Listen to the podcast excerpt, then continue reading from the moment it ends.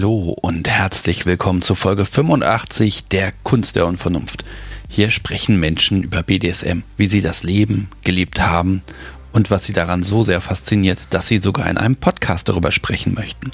Mein Name ist Sebastian Stix und meine Aufgabe ist es, kein Detail für euch zu übersehen. Ich bin selbst aktiver BDSMer seit ja ewigen Zeiten und trotz unzähliger Folgen hier bleibe ich neugierig und kann hier immer noch ganz viel von meinen Gästen lernen.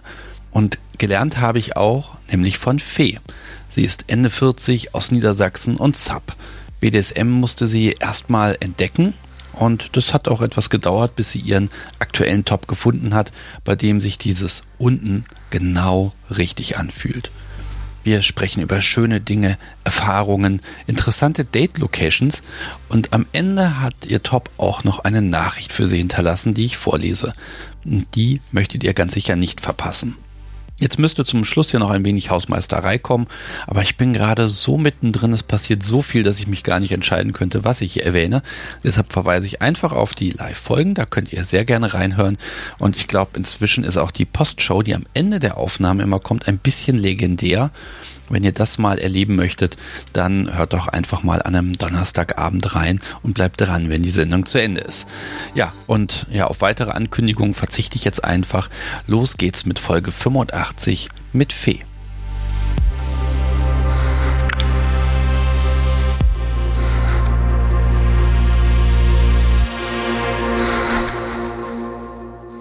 Ich habe mich ins Auto gesetzt. Es hat sogar ein bisschen geschneit und jetzt bin ich hier auf dem Land in Niedersachsen bei Fee. Hallo. Hallo. Schön bei dir. Ein bisschen gemütlich. Wir sitzen hier auf der Couch. Ich habe Kaffee bekommen und ja, zu, was kann ich zu dir sagen? 49 Jahre alt, Sub und ich habe einen langen, langen, einen wirklich ausgesprochen langen Sendeplan hier. Das liegt aber auch daran, dass nicht nur du da was beigesteuert hast. Dazu kommen wir dann später. Und ja, wir reden natürlich über BDSM. Wer hätte es gedacht? Wow. Ja, ne? So unanständig. Ja, wir gucken mal, wie unanständig das heute wird. Ähm, ja, ich habe hier so, so ein paar Grundnotizen. Irgendwie vor grob 15 Jahren hast du mit dem ganzen Kinky-Zeug angefangen. Ja. Wie bist du zum BDSM gekommen? Erkannt, dass da was ist, habe ich eigentlich ähm, schon relativ früh und meinem damaligen Mann dann gesagt, ähm, ich würde gern mal gefesselt werden.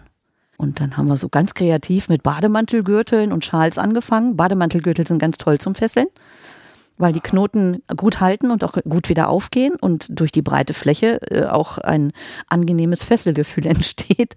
Aber es war dann damals natürlich, äh, ja, wir haben, machen mal ein paar Knoten, ne? Das ist von dir ausgegangen.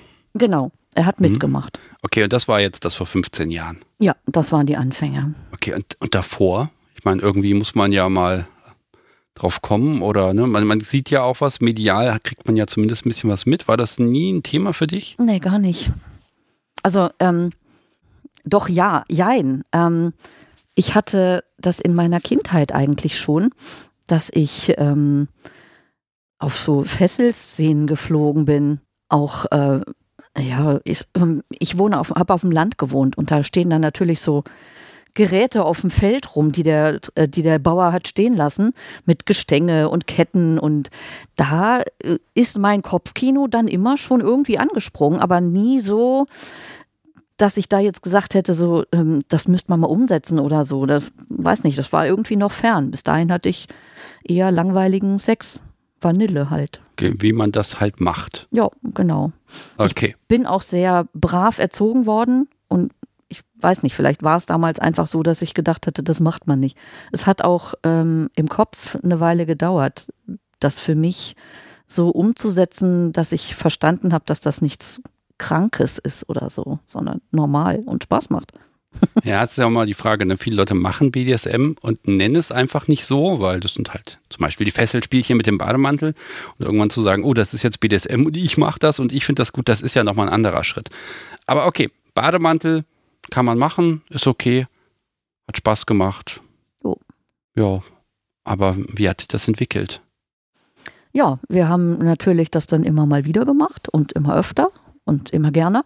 Er, immer gerne. Die, er, hat immer dich gefesselt? Er hat mich gefesselt, ja. Mhm. Also er, ähm, ich glaube tendenziell ist in ihm doch eher Submissivität als äh, Dominanz. Aber ähm, das äh, gibt er nicht zu, da steht er nicht zu. Das ist aber für mich auch gar nicht schlimm gewesen damals. Er hat halt das gemacht, was ich wollte. Wie jetzt sagt jetzt einer Wunschzettelsuppe. aber gut, damals war es dann vielleicht tatsächlich so. Aber es war ja auch kein, kein DS-Verhältnis. Es war ja Mann und Frau in Vanillebeziehung fesseln sich ein bisschen, ne? Mhm. Und ähm, ja, irgendwann gab es da mal so beiläufig einen Klatsch mit der flachen Hand auf dem Popo und ich dachte so, och, das gefällt mir aber auch. Und dann haben wir auch das Thema weiter ausgebaut, sodass dann nicht mehr nur Fesseln war. Das hatten wir inzwischen auch schon ausgebaut. Da ist dann professionelleres Material dazugekommen, Lederfesseln und auch mal ein Knebel und Spielzeug wurde dann irgendwann angeschafft und ähm, ja, auch äh, auf der SM-Seite wurde dann irgendwann Spielzeug angeschafft und so haben wir dann so ein kleines äh, Spielzeugkit zusammengestellt gehabt irgendwann, mit dem wir dann unseren Spaß hatten. Das klingt jetzt erstmal nach einem Traumstart. Bisschen ausprobiert, bisschen gemacht, ja. bisschen intensiviert, ein bisschen Zeug angeschafft. Hervorragend, könnte bis heute so weitergehen. Meine Ehe endete leider, aber aus anderen Gründen. Ähm, Natürlich spielte mit rein, dass er keinen Funken Dominanz in sich hat. Er ist einfach ein lieber Kerl und ähm, ich wünsche ihm so sehr, dass er irgendwann eine Frau findet, die genau das in, an ihm schätzt und genauso braucht, wie er ist. Aber ähm, für mich fehlten einfach Dinge in der Ehe. Das hatte aber nichts mit BDSM zu tun, sondern das waren dann andere Themen. So, aber das heißt, dir ist schon bewusst geworden, das ist BDSM, das finde ich spannend, das Hauen ist toll, das Fesseln ist toll. Mhm. Da kommt man, kann man ja nicht zurück. Also, ja, wie, okay, ihr habt euch getrennt. Was passiert? Ich hatte während der Ehe die Erlaubnis, ähm, mich umzugucken. Ich bin auch auf Stammtische gegangen. Auf meinem ersten Stammtisch war ich total nervös, vor dem ersten Stammtisch, weil ich irgendwie erwartet hatte, dass die da alle in, in Lack und Leder rumsitzen, die Subis alle auf dem Fußboden rumrutschen müssen und alle ihre Peitsche in der Hand haben. Ja, natürlich. Genau so ist das. Ja, ich, ich glaube, das ist auch so, da, da ist dieser Podcast auch wirklich unglaublich schäbig für die Szene, weil einfach in jeder Folge erzählt wird, auf Stammtischen, das sind normale Leute in normalen Klamotten mit normalen Themen und es ist alles so normal und überhaupt nicht mystisch.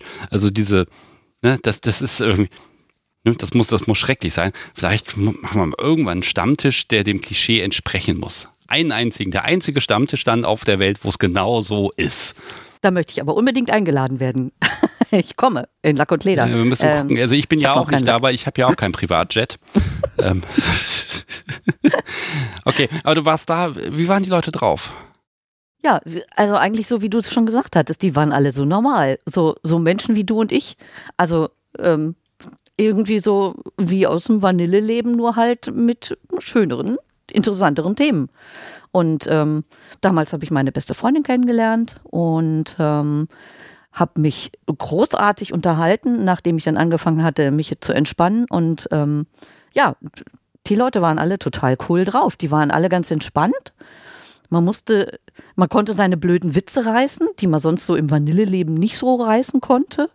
Und äh, keiner hat geguckt, wenn man mal einen blöden Spruch genommen, gemacht hat. Und ähm, keiner hat geguckt, wenn, mal, wenn man mal ausgetickt ist oder irgendwie sowas. Und ähm, ja, es war total entspannt, total nett. Nett im Sinne von nett, nicht die kleine Schwester von Scheiße. das, also der, mein erster Stammtisch war so geil, dass ich tatsächlich auch einfach dabei geblieben bin und äh, vom Thema nicht wieder losgekommen bin und dann auch äh, mehr Leute kennenlernen wollte. Ich muss mal, muss mal reinfragen, äh, warst du da in dem Moment auf der Suche nach jemandem zum Spielen? Zu dem Zeitpunkt noch nicht. Ich hatte ja noch keine Erlaubnis. Ich wollte das auch nicht ohne Erlaubnis von meinem Ex-Mann machen. Aber natürlich guckt man und irgendwie, was mir damals noch nicht so klar war, dass ich halt nicht nur ähm, auf SM stehe, sondern auch auf Dominanz stehe. Ähm, natürlich habe ich mich von den Männern und auch interessanterweise von den Frauen, die die Dominanz haben, wie ich sie brauche, angezogen gefühlt. Ja, das ist ja der Haken. Jetzt triffst du das erste Mal auf Menschen, die, die sagen, ich bin dominant und dann auch noch ein bisschen das Handwerkszeug dazu gelernt haben. Das heißt, du wirst auf das, von, was du gar nicht aussprechen kannst, ja so ein bisschen gestoßen. Ja. Hat das so ein bisschen der Vorstellung dann doch entsprochen? Also war, waren dann die dominanten Leute auch dominant, die das von sich gesagt haben? Also wie, wie hast du die Leute wahrgenommen? Ich gebe zu, das ist eine ganz gemeine Frage, aber das ist. Oh, ähm, darf ich da jetzt ehrlich oder höflich drauf antworten? Du, du bist ehrlich und ich versuch's da mal mit Höflichkeit. Als ich dann die Erlaubnis hatte zu suchen, habe ich das natürlich auch gemacht und hatte auch meine regelmäßigen Verabredungen, erste Verabredungen in der Regel an einem öffentlichen Ort. Oh Gott, ich möchte, ich möchte nicht zu unhöflich sein, aber man trifft doch eine Menge Idioten, die von sich behaupten, sie wären dominant. Ich, nee, ich möchte es gern anders formulieren. Vielleicht sind sie dominant, aber es ist nicht meine Dominanz. Also nicht die Dominanz, die zu meiner Submissivität passt. Meine Freundin lebt als Sklavin mit einem Herrn, den ich einfach nur blöd finde. ich finde den auch gar nicht dominant. Ich finde den eher faul. Und ähm, sie ist aber ganz glücklich mit ihm und sagt, oh, er ist so toll dominant. Ja, dann ist das seine Dominanz, die zu ihrer Submissivität passt, aber nicht zu meiner. Ja, gen genau da ist nämlich der Haken. Ne? Also das, ich glaube, im, im, Bereich BDSM ist es noch viel komplizierter, weil ja, ich kann mich einsortieren in Top, Sub, äh, Switch etc. Aber es ja, es ist ja genau, man kann ja auch nicht sagen, im, im Vanilla-Bereich, wenn ich jetzt BDSM weglasse, kann ich auch nicht sagen, okay, Mann, der auf Frauen steht, Frau, die auf Männer steht, okay, dann passen die automatisch zusammen. Ja, ist ja nicht so, ne? Das ist, glaube ich, dieser ganz große Punkt. Und BDSM hat natürlich den großen Nachteil, es zwingt einen dazu, sich zu positionieren. Und das kenne ich erst bei, bei jungen Leuten, die ja wirklich beharrlich ein halbes Jahr auf dem Stammtisch sagen, ich habe mich noch nicht entschieden. Und ich finde, das zum Beispiel ist eine unfassbar starke Position zu sagen, nee, ähm, ich entscheide mich jetzt nicht. Und zwar absichtlich nicht. Und wenn ich direkt gefragt werde, sage ich das auch. Das ist eine ganz tolle äh, Sache und wirklich eine starke Geschichte zu sagen, boah, ich gucke erst mal. Ne? Und ich glaube, das äh, versagen sich viele, sondern sie sagen halt, naja gut, das, die Divix-Fantasie funktioniert am ehesten, dann ist das wohl meine Position. Ne? Ist ja gar nicht so schlecht, die Strategie ist auf jeden Fall eine sehr weise Einstellung. Okay, aber das heißt, wir machen das Thema auf die Doms. Doms. ne? Wobei man ehrlich sagen muss, das, das, das, ist jetzt ein bisschen gemein, aber die Lanze muss ich brechen. Äh, das ist in alle Richtungen so. Da gibt es dann die Subbies, die eigentlich auch nur sagen, mhm. äh, der, der Top macht gefälligst das, was ich will. Und da gibt äh, ja, Ist das denn nicht so? Das ist eine Findungsphase, einfach zu gucken, wie bin ich da drauf und was funktioniert auch. Ne? Und selbst als Top kann ich auch nicht immer sagen, ich will jetzt das und dann passiert das. Ne? das auch das wäre auch langweilig, ganz ehrlich. Wäre ja schrecklich. Okay, das heißt aber, du hast die Jungs auflaufen lassen. Es kann ja nicht alles schlecht gewesen sein. Positive Überraschung, negative Überraschung. Vielleicht kann man das ein bisschen mischen. Ich habe einige Frösche geküsst und manchmal ist auch ein, ein ganz sympathischer Mensch daraus entstanden. Nur ganz wenige Male habe ich einen Prinzen geküsst. Oder ist ein Prinz aus dem Frosch geworden. Aber natürlich waren es nicht alles Idioten. Es waren auch ganz nette Menschen dabei, mit denen ich heute noch Kontakt habe. Ich habe ähm, tatsächlich einen, der zwischendurch mal ganz kurz so eine Art Mentor für mich war. Den habe ich ganz zu Anfang kennengelernt. Seine Art, äh, mit einer Sub umzugehen, ist eine andere als die, die ich mir vorgestellt habe, aber ich mag ihn wahnsinnig gerne und ähm, er ist halt auch erfahren und man kann ihn auch mal fragen, wenn es äh, Fragen gibt. Und ja, wie gesagt, also ich habe auch wahnsinnig viele nette Gespräche gehabt, wo es einfach dann auch auf Gegenseitigkeit war, dass wir uns jetzt zwar gut verstanden haben, dass da aber nichts weiter passiert. Es waren ein paar dabei, wo ich noch so gedacht habe, wozu brauchen die mich eigentlich? Die haben geredet, eine Stunde lang. Und nach der einen Stunde habe ich gesagt, du, äh, das wird nichts mit uns beiden.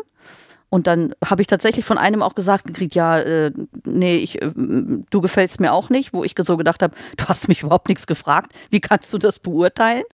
Ja, das ist vielleicht, da muss man vielleicht mal früher ansetzen. Wie kommt es denn zu einem Date? Also, das ist so ein bisschen, ähm, ich unterstelle jetzt mal so, der Wille jetzt endlich was zu machen und zu spielen. Und das lässt er natürlich dann auch erstmal zu sagen, äh, ja, von der Neigung her könnte es theoretisch passen, dann machen wir das mal.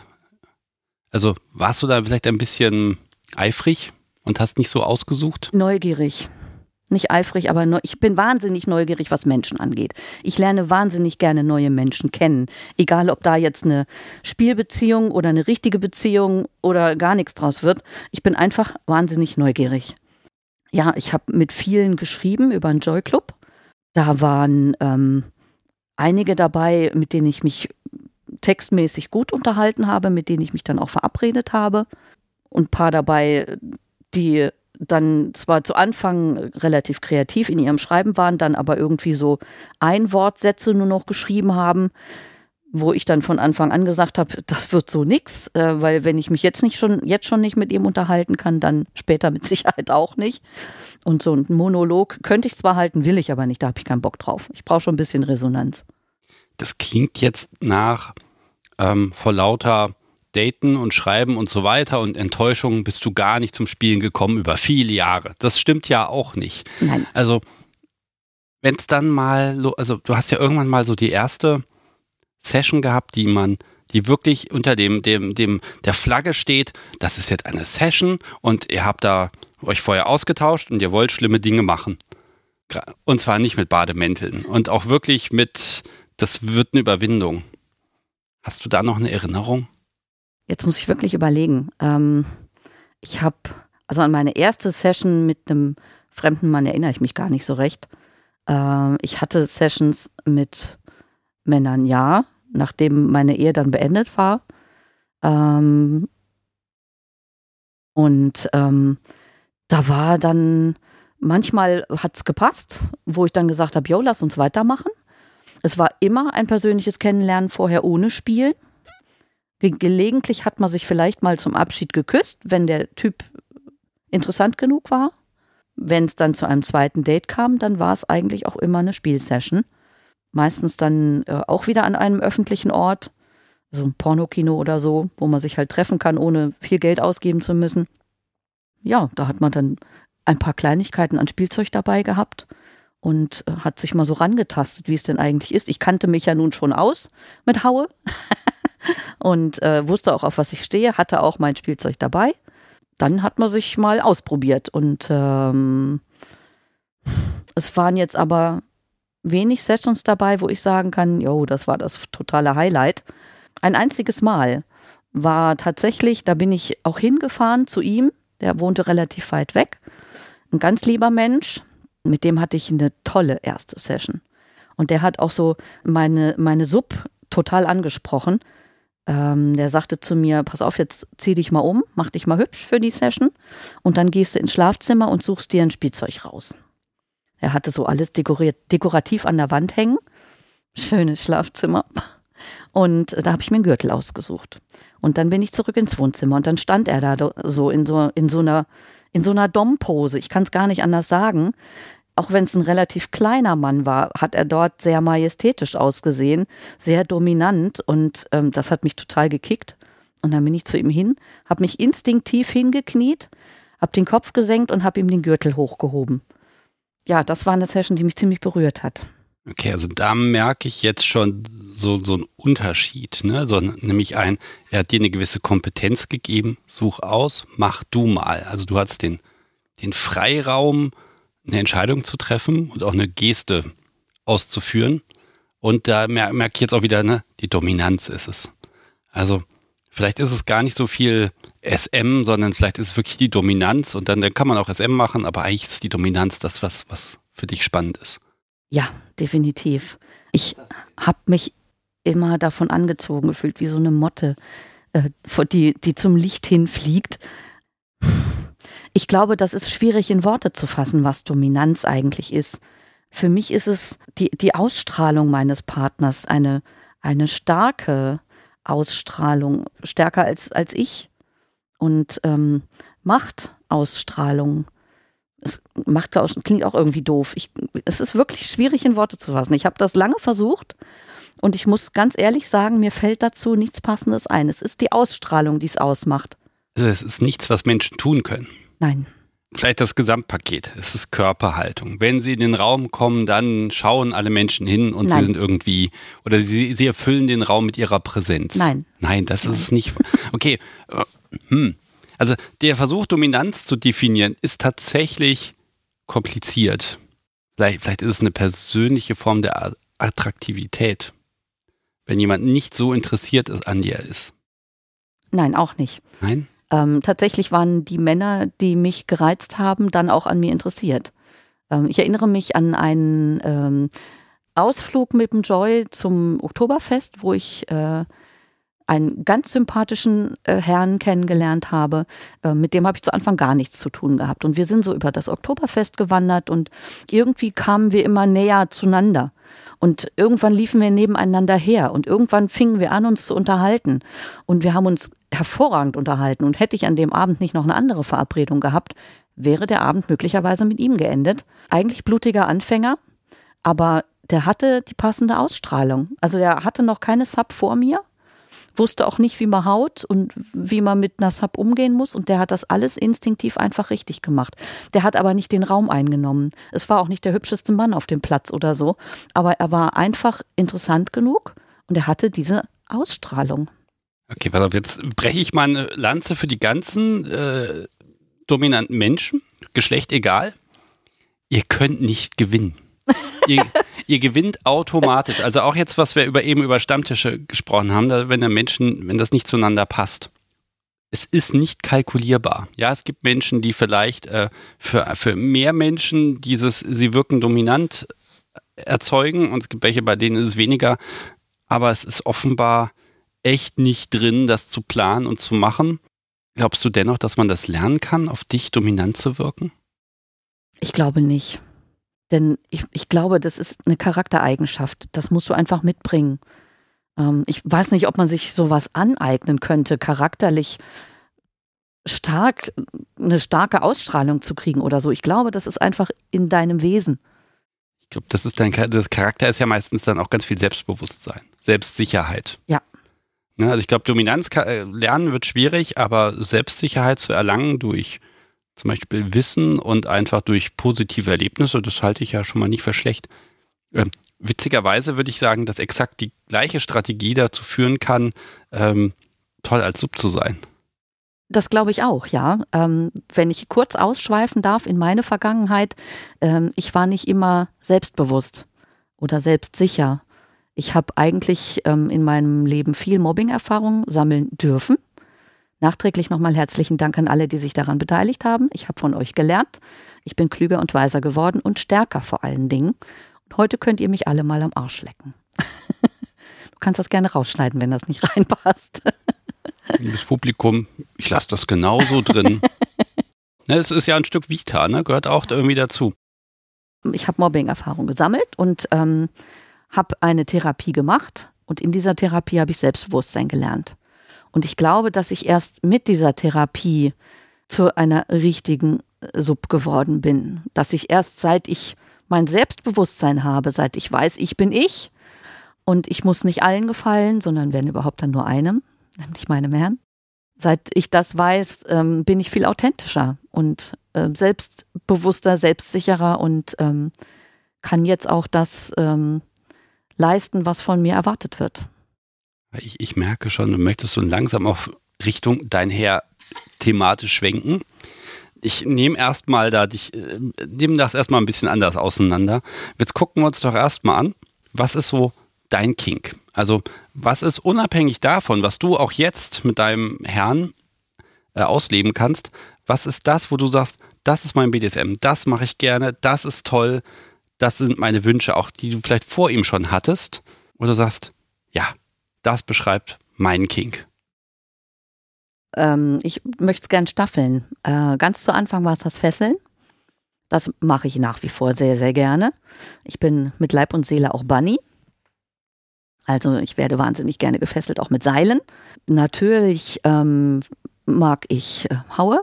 Da bin ich sehr zwiegespalten. Der eine Teil in mir, das professionelle Weichei, das möchte eigentlich gar nicht gehauen werden. Das möchte eigentlich nur weg wenn es Haue gibt. Und der andere Teil sagt, ja, gib mir mehr. Nicht aufhören. Oh, doch jetzt noch nicht aufhören. Mach weiter. Nimm noch was anderes, was weh tut. Die zwei sind nicht vereinbar. Und trotzdem äh, kann ich nicht genug davon kriegen. Ähm, und dann ähm, Teil drei ist es, dass ich wahnsinnig gerne diene und bediene. Und ähm, ich habe immer schon gerne Menschen glücklich gemacht und war immer schon auch sehr höflich und sehr, sehr hilfsbereit und zuvorkommend erzogen. Und das ist einfach das, was ich dann ähm, in mein in meinen Subteil mit reinnehme. Ich, ähm, ich diene einfach gerne. Und ich äh, genieße dies, das Machtgefälle. Was genau Machtgefälle? Dieses sich unterordnen oder dieses die, die Macht des Gegenübers zu sehen? Sowohl als auch. Wenn mein Herr mir gegenüber dominant ist, dann ist er stark. Und diese Stärke, die kickt mich total. Und wenn er dann sowas sagt wie knie dich hin und zieh dich aus oder mach irgendwas, dann mache ich das wahnsinnig gerne und ähm, genieße zum einen eben die Tatsache, dass er meine Submissivität anspricht und zum anderen macht mich das ziemlich an. Ja, das ist das Schöne, ne? Also alles, alles, was dir eh schon gefällt, das wird dann nochmal ein bisschen durch äh, ja, Sexualtrieb gesteigert und dann fällt es nochmal leichter. Das, das klingt sehr klassisch. Ja. Ist das ausprobiert? Also hast du, du hast ja mit vielen Menschen Erfahrung gemacht. Was, was sind denn Dinge, wo du dachtest, die sind eventuell spannend, die haben sich dann halt als äh, Luftschloss rausgestellt? Ich glaube, eigentlich hatte ich immer einen relativ klaren Weg ähm, und gar nicht so viel ausprobiert, von dem ich heute sagen kann, das ist nichts für mich. Natürlich habe ich überall mal reingeschnuppert, aber weil ich der Meinung bin, man kann erst was beurteilen, wenn man es selber ausprobiert hat. Ähm, zum Beispiel ähm, Sex mit einer Frau. Das ist nicht meins. Ich küsse Frauen wahnsinnig gerne, weil die total schön küssen, anders als Männer. Aber ähm, ich möchte keinen Sex mit einer Frau. Dafür bin ich nicht bi genug. Kann man das so sagen? Ich bin vielleicht ein bisschen bi. Gut, aber du sagst ja, du hast ausprobiert. Also ich glaube, du hast mehr ausprobiert als die Sachen, die du gerade gesagt hast. Ähm, also was gab es nicht doch mal was, wo du sagtest, oh, das muss total toll sein, dann hast du es probiert und dann, dann war es halt nicht so. Wir haben, mein Ex-Mann und ich, wir haben mal eine Fesselung ausprobiert, von der ich dachte, die wäre total kickend. Äh, letztendlich war es einfach nur unbequem und hat mir voll den Atem genommen, weil ich äh, so eine Kette in, in der Taille hängen hatte. Ähm, ja, das war gesehen, ausprobieren wollen, festgestelltes Kacke und nicht wieder gemacht. Okay, ja, ich, ich muss gestehen, ich, ich versuche ein bisschen hier im Podcast auch darauf mal einen Fokus zu lenken, weil viele Menschen geben relativ schnell auf. Also die probieren dann ein paar Sachen und stellen fest, hm, hat mich jetzt doch nicht so gekickt wie erwartet, ja, dann ist BDSM dann doch nicht das Richtige für mich. Also an die Menschen, die mir da auch E-Mails geschrieben haben in den letzten Wochen und Monaten. Ich habe es auch immer geschrieben, ne? gebt nicht auf, das Spektrum ist so groß, ihr findet schon was. Ist halt schwierig. Ähm, wo hast du denn Inspiration hergekriegt? Also auch mediale Inspiration. Bücher, Pornos, Internetgeschichten, was auch immer. Es gibt ein schönes Buch. Ähm, ich weiß den Autor nicht, aber das heißt mit deinem, mit, ähm, mit, warte mal, mit meinem Schmerz gehöre ich dir oder so ähnlich. Ich müsste jetzt nachgucken, wie es heißt. Du, das können es ja gleich nochmal in die, äh, in die Links tun. Letztendlich äh, berichtet dort eine Sub ähm, von ihrem Werdegang und äh, das hat mir mein, mein erster Herr empfohlen. Ähm, und das habe ich weggeatmet, das Buch, weil das einfach so wahnsinnig gut zu lesen war. So viele Dinge mir da auch aus dem Herzen gesprochen haben, wo ich immer nur am Nicken war und gesagt habe, jo, jo, jo, jo, passt, ist meins. Das war auf jeden Fall Inspiration. Aber dann tatsächlich auch letztlich die Menschen, die ich kennengelernt habe, mit denen ich mich unterhalten habe, die Sachen, die ich ähm, im Joy Club zum Beispiel gelesen habe, äh, wo ich dann auch dabei war. Und wenn ich es mal lobend erwähnen darf, dein Podcast. Okay, der ist, ja, der ist ja noch nicht ganz so alt wie deine ersten Erfahrungen, aber es ist natürlich schön, wenn der ein bisschen geholfen hat. Ähm, äh, ich ich habe gerade im Joy Club, manchmal bekomme ich dann einen Link zum Forum, wo es dann heiß hergeht. Und das, das finde ich total spannend. Das ist ein alter Klassiker, ist dieser ultra lange Thread, in dem es dann darum geht, ähm, äh, darf äh, Mailtop seine Sub lecken? Und dann wirklich zwei riesige Fraktionen, die einen sagen, ja, das, das will, soll er das doch machen, ja, um Himmels Willen. Äh, und dann die andere Fraktion, die sagt, um Gottes Willen, dann ist er kein Top mehr. Ähm, ne, aber ich dachte, das an sich voll der toxische, äh, das ist voll das toxische Thema und wie die Leute sich angehen. Aber thematisch finde ich das total gut, weil da hat man so, so einen Blick rein, wo man sieht, okay, ich habe hier, was weiß ich, zehn Personen und habe 15 Meinungen und ja, alle mehr oder minder valide aber sie, sie kommen ins Gespräch. Wie gesagt, der Ton ist vielleicht ein bisschen harsh, aber vom Grundsatz her finde ich das großartig. Ne? Und ähm, äh, da ist auch ein bisschen die Frage, ähm, gibt es da irgendwas, wo du dich dann auch dran orientiert hast oder auf, auf Ideen, auf die du gebracht wurdest? Ich glaube, im Großen und Ganzen kann ich relativ selbstsicher sagen, ich bin meinen Weg gegangen. Ich habe mich zwar ähm, vom Kopfkino her kicken lassen, aber ähm, habe auch viel gelesen, wie verhält sich eine Sub richtig. Äh, da gibt es ja so viele Sachen zu, ähm, was Sub alles darf und was, ich, was sie nicht darf. Äh, ganz ehrlich, das ist mir egal. Ich bin so, wie ich bin. Ich lebe so, wie ich leben möchte. Und wenn jemand anders der Meinung ist, das ist so falsch, dann ist das seine Meinung, aber nicht meine. Ja, okay, jetzt gehst du aber eine Falle rein, denn als, als Sub willst du ja prinzipiell die Entscheidung, was ist richtig, was ist falsch, abgeben. Ja, na gut. Also, also wie kompatibel und kompromissbereit muss denn dein Gegenüber sein? Wir, wir, wir kommen gleich zu deinem Herrn, ne? Aber erstmal erst mal gucken, wie schwer der arme Mann es doch gehabt hat. Gar ähm, nicht. Also, also, also inwieweit prallt da dein, dein Selbstbewusstsein, was ja auch hart erkämpft ist, dann auf ein Gegenüber, von dem du aber willst, dass dein Gegenüber die Vorgaben und Ansagen macht? Weil wenn der das Falsche sagt, dann ist das ja ein Problem. Ich brauche vor allen Dingen jemanden, der stark genug ist, um mich selbst nicht klein machen zu müssen. Das erklär mal. Ich brauche niemanden, der meint, mich erniedrigen zu müssen und ähm, ich sag mal, mich zwingt, auf dem Fußboden rumzurutschen und seine Stiefel zu lecken, ähm, auch wenn er deutlich weiß, dass das für mich nichts ist oder dass das meiner Gesundheit schadet oder meiner Psyche schadet, was viel schlimmer wäre. Ich brauche jemanden, der weiß, was mir gut tut und nur das von mir erwartet, was ich geben kann. Unabhängig davon, dass ich bereit bin, viel mehr zu geben, als ich, als ich könnte. Ähm, erwarte ich aber auch von meinem Gegenüber, dass er mich als Mensch respektiert und ähm, danach erst als Sub. Ja, das ist eine Erwartungshaltung. Jetzt ist da die Frage, ist das Kopfkino nicht so, dass das sagt, naja, aber eigentlich möchte ich ja da wirklich spuren müssen? Ich hatte früher viele Sachen, von denen ich gedacht habe, ist doch total bescheuert. Meine Freundin zum Beispiel musste eine halbe Stunde auf dem Fußboden liegen und ich weiß nicht, Gedichte aufsagen oder irgendwie sowas, keine Ahnung. Wo ich damals noch so gedacht habe, wie bescheuert ist das denn? Ich leg mich bestimmt nicht auf den Fußboden, bloß weil irgendeiner das von mir erwartet. Das habe ich, hab ich tatsächlich auch lange nicht gemacht. Da muss aber erst der Richtige kommen. Und wenn der Richtige da ist, dann lege ich mich auch für ihn auf den Fußboden und erzähle Geschichten oder trage Gedichte vor oder was auch immer er dann von mir erwartet. Aber es muss der Richtige sein. Es darf einfach nicht irgendwie erzwungen sein oder so. Du, du hast Dinge gesehen, hast gesagt, um Gottes Willen, sowas, das kommt für mich A nicht in Frage. B, wie kommt das für die Person in Frage? Unvorstellbar, dass das eine Art von BDSM ist, die für dich passen könnte. Dann pass, pass, äh, kommen ein paar, vergehen ein paar Jahre und da kommt die richtige Person und du machst genau das. Für mich war das, für mich also ganz doll, für, nur für mich alleine war das unvorstellbar, dass ich auf dem Knien rumrutsche und auf dem Boden liege. Damals. Das kann natürlich jeder halten, wie er möchte. Wenn es den anderen Spaß macht, why not? Ja, aber trotzdem hast du das bewertet. Für, für mich bewertet, nicht für die anderen. Die anderen können ja machen, was sie wollen.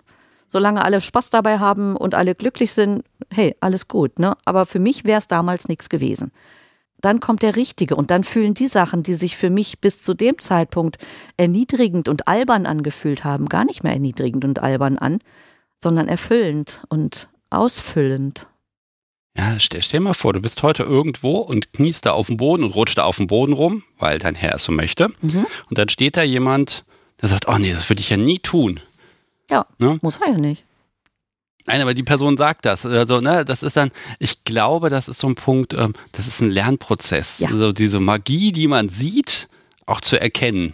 du merkst, ich, es ist Sonntagnachmittag, es ist kuschelig warm hier, da kommt bei mir immer die Romantik raus. Ne? Aber oh. ne, ich, ich finde, das, das Sehen, das muss man auch so ein bisschen lernen. Okay. Man wächst mit seinen Aufgaben. Ja, ich habe ich hab dich versucht, so ein bisschen davon abzuhalten, ins Hier und Jetzt zu gehen, aber der Herr braucht offenbar seinen, seinen Raum in dieser Folge.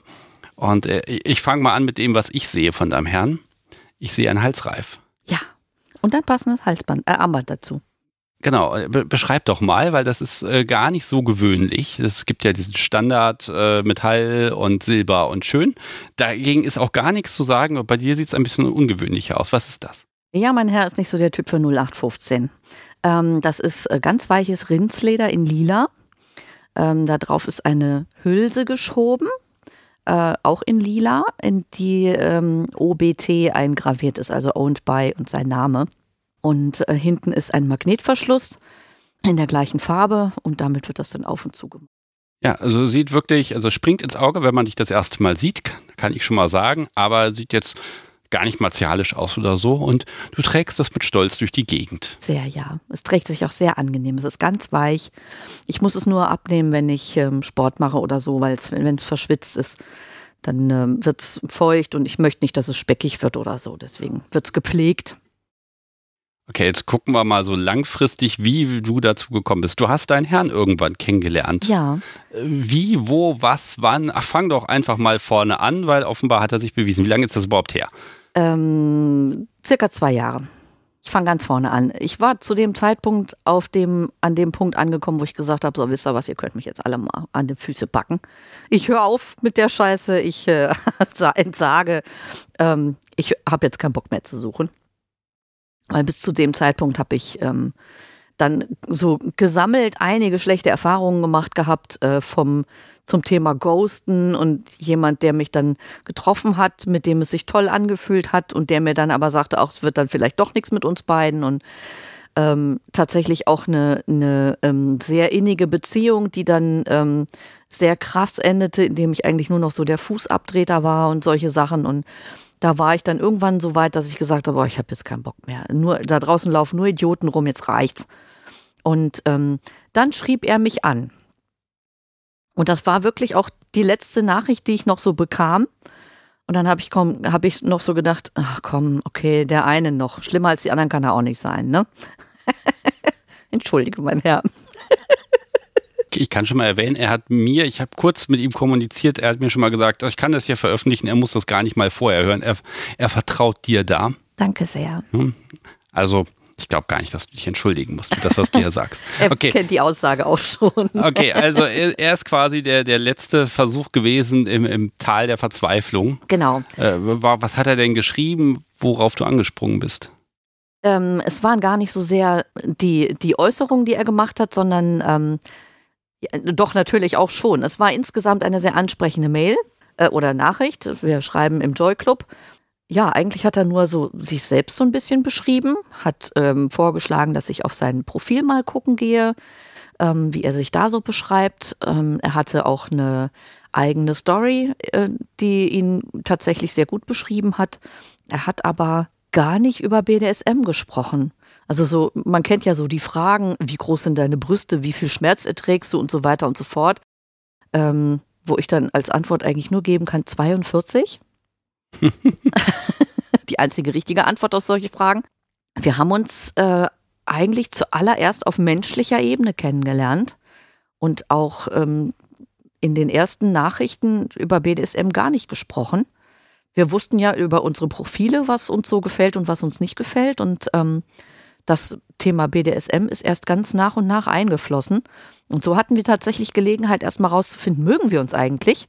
Surfen wir auf der gleichen Wellenlänge, was das, das Menschliche angeht und kämen wir im normalen Leben miteinander klar? Da haben wir festgestellt, das passt schon ziemlich gut. Eigentlich so ein bisschen wie Arsch auf Eimer. Auch das Thema BDSM, da, auch da sind wir uns von Anfang an relativ einig gewesen.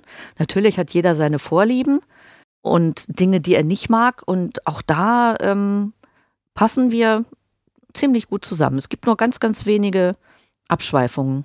Ja, das, das finde ich doch mal hier spannend. Äh, das ist auch, auch ein geändertes Verhalten, weil es ging nicht von Anfang an um BDSM.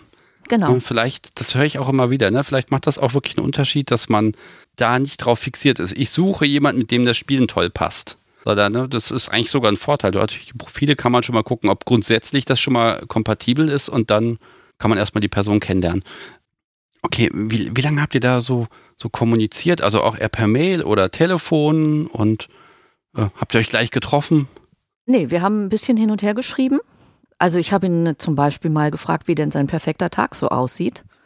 Und auch was diesen perfekten Tag angeht, ähm, unterscheiden wir uns eigentlich nur darin, dass mein perfekter Tag am Meer stattfindet und sein perfekter Tag beliebig irgendwo sein kann. Ansonsten waren wir uns da relativ einig. Ja, wir haben dann gelegentlich Kleinigkeiten aus dem BDSM einfließen lassen. Ich habe mal gefragt, was sein Lieblingsspielzeug ist. Und was ist es? Ich erinnere mich nicht mehr. Sehr schön.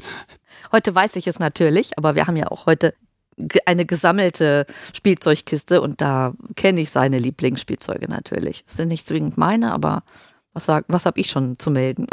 Ja gut, aber jetzt ist ja, ihr lernt euch da kennen und ihr quatscht ganz viel. War dann diese ganze Enttäuschung davor, war das vergessen oder? Nein, natürlich nicht. Das prägt.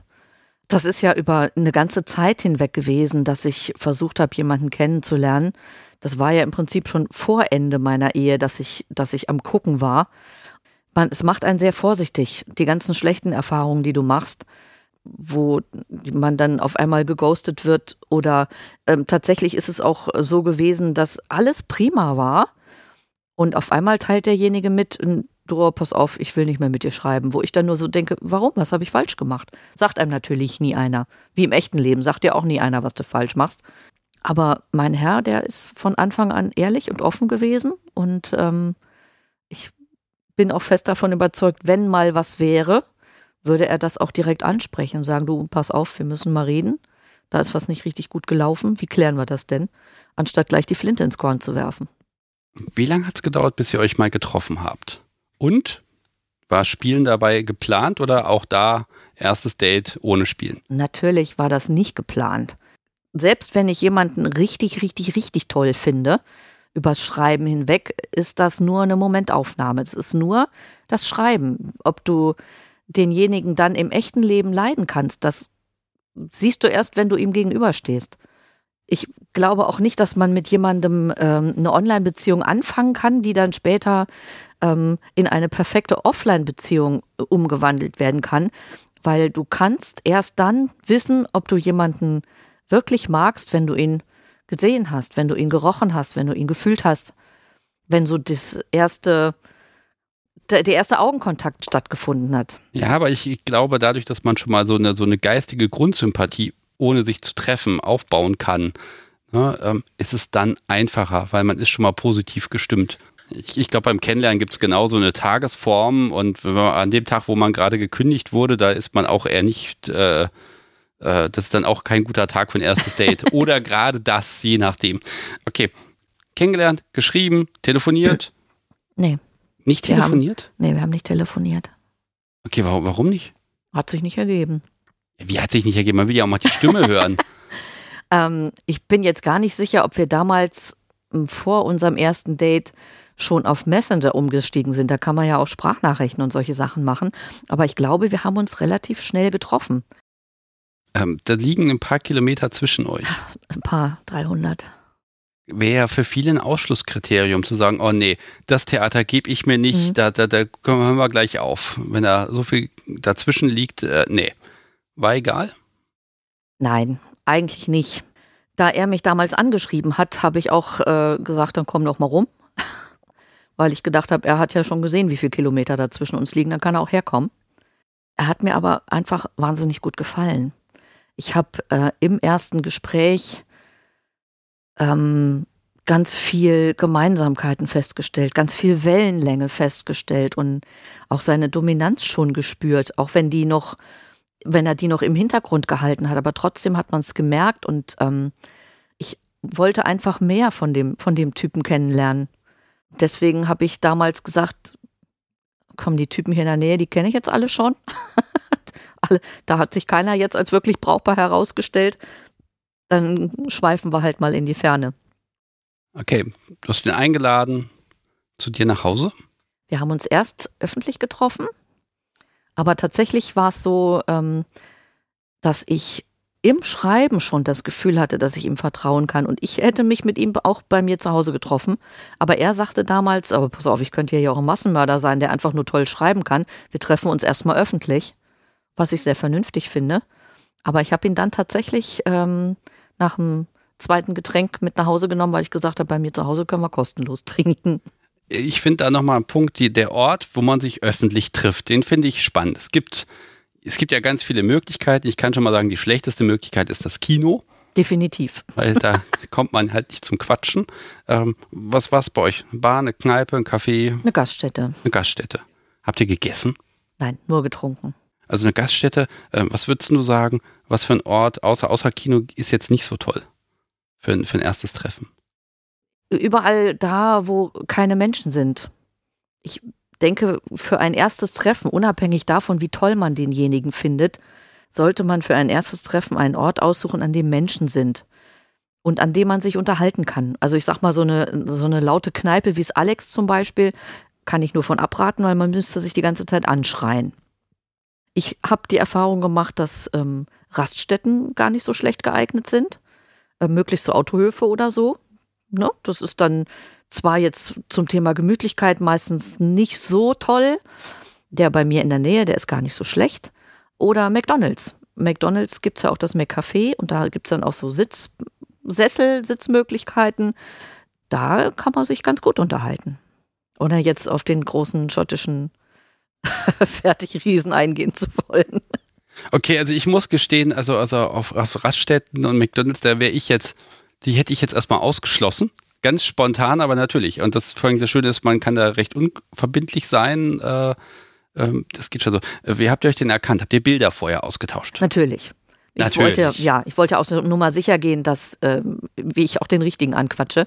Und vor allen Dingen, dass er, dass er die richtige anquatscht. Nicht, dass er jemand anders findet und weggeht und ich hätte nichts von ihm gehabt. Das wäre sehr traurig gewesen. Okay, da einmal die schöne Frage, entsprach das Bild der Realität? Ja. Könnte ich zum Beispiel nicht mit dienen. Von mir gibt es einfach keine Bilder. Irgendwie funktioniert das bei mir nicht. Ich muss da was nachholen. Zwei Getränke, ab mit nach Hause genommen. Wie hat er das denn geschafft? Er hat mir vermittelt, dass er das ist jetzt schwierig zu formulieren. Auch da, ich arbeite ganz viel mit meinem Bauch. Ähm, mein Bauchgefühl ist ein sehr ehrliches Gefühl und ähm, für mich auch ein sehr zuverlässiges Gefühl. Und wenn mein Bauch mir sagt, der ist in Ordnung, dann ist er in Ordnung. Ich glaube, mein Bauchgefühl hat sich nur ein einziges Mal getäuscht. Da ist es aber auch sehr verleitet worden. Und ähm, ja, ich habe ihm vertraut. Gleich zu Anfang. Was wolltet ihr denn zu Hause machen? Eigentlich nur quatschen. Mhm. Ich habe halt gesagt, was soll man jetzt hier noch teuer Geld für Getränke ausgeben? Ich habe zu Hause auch Cola und ich habe zu Hause auch Wasser und wir können auch Tee Du, kochen. du hast mit dem finanziellen Argument der Kosten, du hast eine Kosten-Nutzen-Rechnung für die Getränke aufgestellt und ihn so mit nach Hause geschleppt. Okay, I'm so sorry. das finde ich mutig. Das finde ich spannend. Ja klar, natürlich sagt er da ja, aber ich finde das Argument finde ich echt gut. Das ist ja so teuer. Naja, ich meine, ähm, wenn man sich einig ist, was soll man denn dann da noch, äh, noch zusätzlich 30 Euro für Getränke ausgeben, wenn man dann auch gemütlich zu Hause im Warmen quatschen kann und im Gemütlichen? Ja, und du musst ja, du bist ja auch in der Bringschuld, ihn dann auch einzuladen. Denn wenn er sagt, komm, lass mal zu dir gehen, dann ist das ja auch komisch. Nee, ich habe gesagt, lass mal zu mir gehen. Okay, ihr kommt durch die Tür. Die Tür geht hinter euch zu. Wild knutschen, fallt ihr. Nein, komm. Also, ich, höre einfach mal zu. Wir waren zumindest zu Anfang ganz brav. Wir haben uns tatsächlich hingesetzt, ich habe Getränke serviert und ähm, wir haben geredet. Natürlich sind wir uns auch irgendwann ein bisschen näher gekommen und ähm, ich möchte immer gerne wissen, wie jemand küsst, weil ich denke immer, wenn der nicht gut küsst oder mir im ersten Moment das Gesicht ableckt oder so, ich glaube, dann kämen wir auch nicht zusammen. Aber er hat sehr gut geküsst. Das hat mir gefallen und ähm, dann haben wir uns ein ganz kleines wenig, ein ganz klein wenig vorgetastet und ähm, er hat mich ausgezogen. Bis auf die Unterwäsche. Aber dann habe ich mich nicht mehr getraut. ich glaube, ich bin ein bisschen rot geworden. Ja, Nein, man merkt es auch in deiner Stimme, dass das wirklich ein Moment ist. Das ist jetzt, ja, wa- was, ich, ich merke das schon, ne? das, das hat tiefen Eindruck hinterlassen. Wir haben bis zu dem Moment, was war denn so anders an ihm? Ich muss da leider wieder auf die Ausstrahlung eingehen. Wir haben uns einfach super unterhalten. Da war kein, keine Hemmung, da war kein, oh, ich muss jetzt erstmal vorsichtig sein, was ich sage oder so. Ich habe mich von Anfang an bei ihm entspannt gefühlt und ich hatte irgendwie von Anfang an das Gefühl, ich kann bei dem sagen, was ich sagen will. Ich muss mich nicht zurückhalten und möchte das auch hören, was ich zu sagen habe. Und ähm, da war einfach von Anfang an die Wellenlänge da, genau wie vorher beim Schreiben auch schon. Ja, also sein, Interesse hatte ich quasi gekriegt, ja. Ja, Mhm. Ich, ich nenne diesen, diesen Moment immer, wo dann, ja, wo die Kapitulation verhandelt wird. Es ist schon vollkommen klar, wie das Ergebnis aussieht, aber es muss noch ein bisschen verhandelt werden. Wie habt ihr es denn geschafft, so ein bisschen klar zu machen, äh, was ich dich auch gefragt habe? Was ist so dein Kink und was ist seiner, wenn ihr euch gar nicht so sehr darüber unterhalten habt? Ja, wie habt ihr so ein bisschen aus, rausgekriegt, was mögt ihr? Was ist euer gemeinsamer Nenner? Ja, wir haben natürlich ganz viel miteinander geredet. Auch nach dem ersten Date haben wir viel miteinander geschrieben, stehen eigentlich seit wir angefangen haben zu schreiben im täglichen Kontakt. Und natürlich kriegt man dann im Laufe der Zeit auch raus, was dem anderen gefällt und was nicht. Irgendwann haben wir natürlich auch das Gespräch genau darauf gebracht. So, lass jetzt mal über BDSM sprechen und was magst du, was magst du nicht. Ähm, aber dass wir da jetzt ähm, irgendwie eine Liste gemacht hätten oder so, haben wir nicht. Es hat sich einfach irgendwie so gemeinsam erarbeitet. Bin ich gerade in dem Raum, in dem du dann äh, mit der Unterwäsche dastehst? In der Tat. In der Tat, okay. So, stehst dann da in Unterwäsche und er? Oh Gott. ich bin gar nicht sicher, ob ich mich da noch richtig dran erinnere. Du kannst spekulieren, es ist vollkommen okay. Das Publikum kann das eh nicht unterscheiden. Und im Zweifel hat er, sagt er dann hier, das hat Konsequenzen, dass du das da irgendwie durcheinander gebracht hast. Also du kannst nur gewinnen. Mein Herr, sollte ich irgendwas falsch gemacht haben, bitte sei so lieb und bestraf mich. Ja, das heißt, du wirst jetzt absichtlich ein bisschen schummeln, damit das auch funktioniert. Mhm. Okay. Ich petzen. Nein, okay, komm. Also, er zieht dich aus. Du stehst dann da. Und ihr habt vorher euch schon, ich sag mal, heiß gequatscht. Da muss ja jetzt auch mal was passieren. Ist es gar nicht. Mehr ist an dem Tag tatsächlich nicht passiert. Er hat mich angeguckt und ähm, ich meine sogar, er hat gesagt, dreh dich mal oder irgendwie sowas. Und das hat mich unglaublich gekickt. Und auch was, also er brauchte gar nicht viel zu machen. Ich, es tut mir leid, ich bin da jetzt auch gar nicht mehr objektiv der Mann macht mich einfach unglaublich an. Immer noch. Da, eigentlich von Anfang an. Ich, ich werde das jetzt gar nicht weiter kommentieren. Ähm, ne, aber ich, ich mochte dem Publikum einfach dein Dahinschmelzt allein beim Erzählen. Das wollte ich denen nicht ersparen. Kommt sicher noch öfter vor. Okay, das war ja das erste Treffen und in den zwei Jahren sind ja ein paar dazugekommen. Ich glaube, ich bleibe jetzt auch überhaupt nicht mehr in der Chronologie. Also, was, was ist denn deine Aufgabe in dieser Beziehung? eigentlich ist es, ihn zu bedienen und ihn glücklich zu machen, dafür zu sorgen, dass es ihm gut geht. Auf die Ferne ist das natürlich schwierig, da kann ich ihm natürlich sein Glas Wasser nicht reichen, aber ähm, wenn wir zusammen sind, dann äh, habe ich halt dafür zu sorgen, dass sein, sein Getränk immer aufgefüllt ist und ähm, ich koche und ähm, ja, eigentlich sind meine Anforderungen nicht groß, aber ich erfülle sie mit Leidenschaft. Ja, was sind denn seine Anforderungen an dich? Ich, ich breche es mal auf Begriffe runter. Ihr habt also Regeln und Verhaltensweisen und Pflichten für dich? Ja. Wie sieht das aus mit den, ich sag mal, ich nenne, nenne sie jetzt klassische DS-Konstrukte. Also Regeln und Konsequenz. Rituale? Rituale, natürlich. Okay, erzähl mir ein bisschen. Ja, dann fange ich einfach äh, von vorne an. Wenn wir uns das erste Mal sehen, dann ähm, knie ich ähm, mit, auf den, mit den Armen im Rücken verschränkt, auf dem Boden, gerne nackt. Und dann warte ich, bis mein Herr da ist. Neuerdings lässt er sich dafür sehr viel Zeit, kommt ganz langsam auf mich zu. Und ich sehe seine Füße auf mich zukommen. Und dann warte ich, bis seine Hand in meinem Haar verschwindet. Und ähm, bis dahin gucke ich natürlich nach unten. Ne?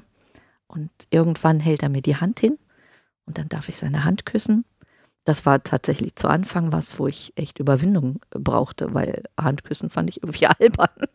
Inzwischen liebe ich das sehr und küsse seine Hand mit sehr viel Inbrunst.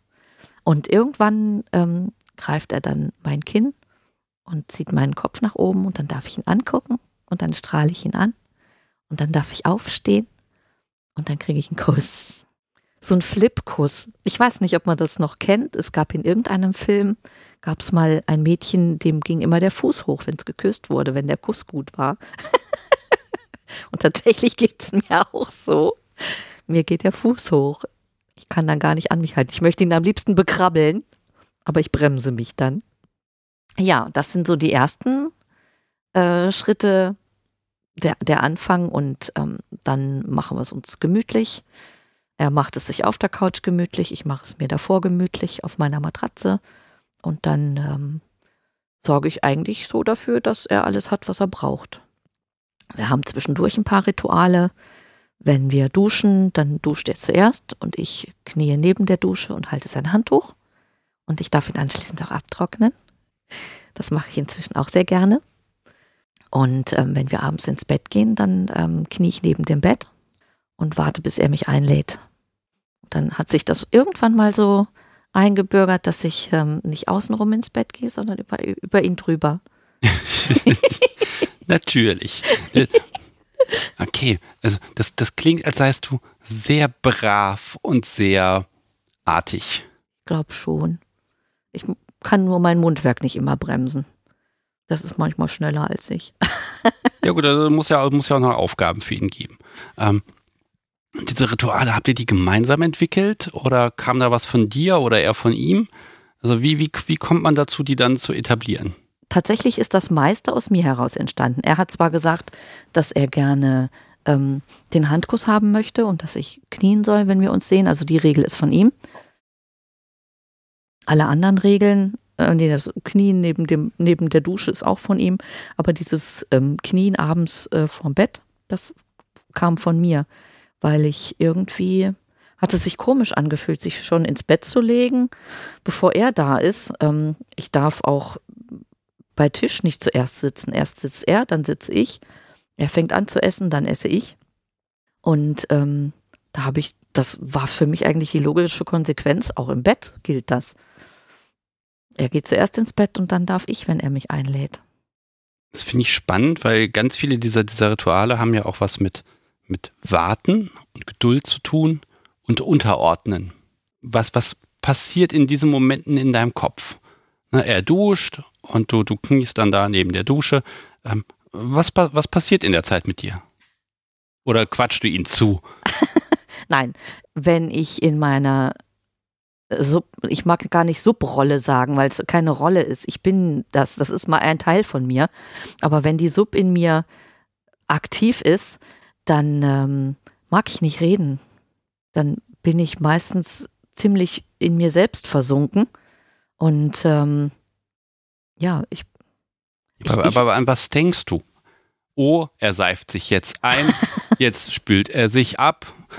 Ne? Also, nein, also ich, ich, vielleicht, das ist, pass auf, das Problem ist, äh, ich bin ja jetzt nun mal selber Top-Person. Und das Problem an der Sache ist, ich bin so ein Mensch, der, der denkt immer.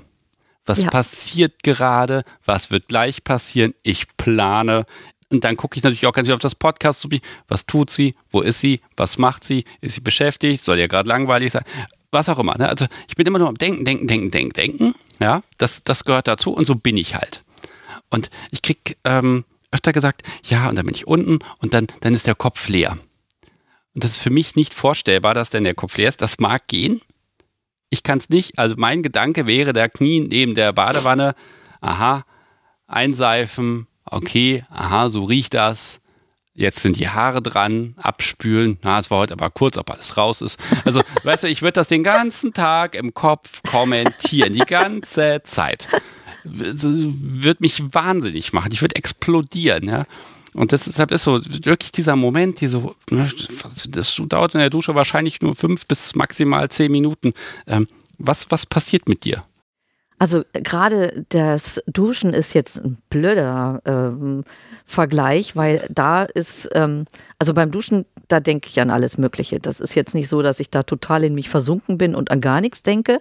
Ich kann auch nicht an nichts denken. Mein Kopf ist auch immer in Arbeit. Das ist so ein bisschen wie Frankfurter Flughafen. Ne? Ist immer, immer ein Flugzeug gerade am Starten.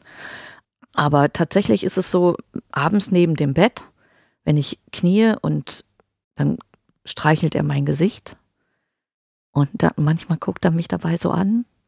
Und dann versinke ich tatsächlich in mir selbst. Und dann, das ist dann auch so ein Moment, ich bin sicher, ich denke irgendwas, aber ich könnte nicht sagen, an was ich gerade denke, weil ich einfach die, die Streicheleinheiten von ihm so wahnsinnig genieße und diesen Blick so sehr genieße und den Moment, wie, dass ich neben ihm knie, neben ihm knien darf und all dieses, diese, den, diesen schönen Moment so erleben darf, das lässt mich tatsächlich so versinken, dass ich nicht weiß, an was ich gerade denke.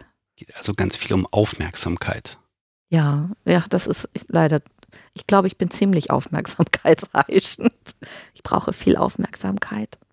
Mhm. ja, das ist ja auch das, was er primär auch zu bieten hat. Ungeteilte Aufmerksamkeit.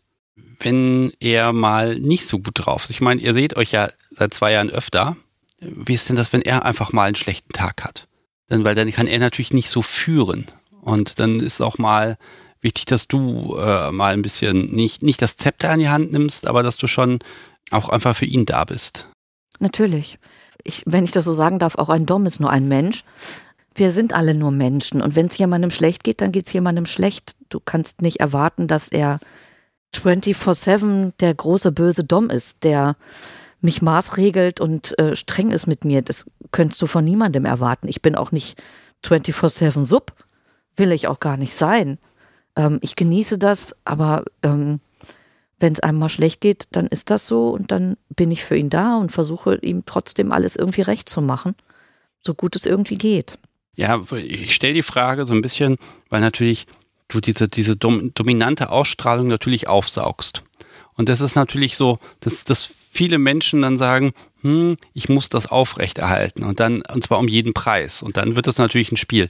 Also inwieweit kehrt da, wann kehrt da der Realismus ein? Du kannst nicht 24 Stunden dominant sein und du kannst auch nicht 24 Stunden submissiv sein. Gut, wenn man es mal drauf anlegt und sagt, pass auf, wir machen jetzt hier ein 24-Stunden-Spiel, ne? Dann schon. Aber im normalen Alltag ist das auch einfach nicht so. Also ich rutsche auch nicht 24 Stunden am Tag auf den Knien rum. Wir haben auch ganz normale Gespräche, die finden auch vermeintlich auf Augenhöhe statt, auch wenn das Machtgefälle jederzeit da ist. Aber ähm, wir unterhalten uns auch ganz normal und ohne dass ich dann den ganzen Tag auf den Fußboden gucke oder so. Ich glaube, das ist ähm, ein, ich glaube, das ist in vielen Köpfen drin, dass man glaubt, wenn man jetzt Sub ist, dann sitzt man den ganzen Tag auf dem Fußboden und darf nicht reden. Völliger Quatsch. Wenn man eine DS-Beziehung führt, dann kommt ja auch der Mensch mal zum Vorschein. Ich glaube sogar, es ist umgekehrt. Ne? Also man, man hat, man, ja, das ist, das ist so wie ein lockerer Plausch mit Vorgesetzten. Ne? Man kann ja locker über alles Mögliche plauschen, aber jederzeit kann die Ansage kommen. In der Tat. Und ich glaube, dieses, dieses Latente im Hintergrund, das macht es aus. Ne? Und also das betont dominante, submissive Verhalten. Ne? Ich glaube, das, das ist tatsächlich was für, für wenige Stunden am Tag maximal. Ähm, aber das ist ja genau dieser, dieser, diese Grunddominanz, auf die du ja so Wert legst, die du brauchst, die du an deinem Gegenüber erleben willst die ist ja dadurch nicht kaputt. Und deshalb versuche ich gerade so ein bisschen zu überlegen, wie ist denn, wieso, wieso übersteht die Dominanz die Momente der Nicht-Dominanz? Also was ist das, was in deinem Kopf da den Unterschied macht? Das ist eine schwierige Frage. Bloß weil er jetzt mal nicht gerade den Dom raushängen lässt, ist er ja nicht weniger dominant. Die Ausstrahlung ist ja immer noch da. Und selbst wenn er als krankes Häschen im Bett liegt und vor sich hin röchelt, ist er ja immer noch der Mensch, der er ist auch krank im Bett könnte er zu mir sagen, hol mir mal was zu trinken. Und selbstverständlich würde ich das dann auch tun, weil er ist ja immer noch der Mensch, in den ich mich verliebt habe. Hm, ja, ich glaube, da kommt nämlich dann die Bindung zum Vorschein.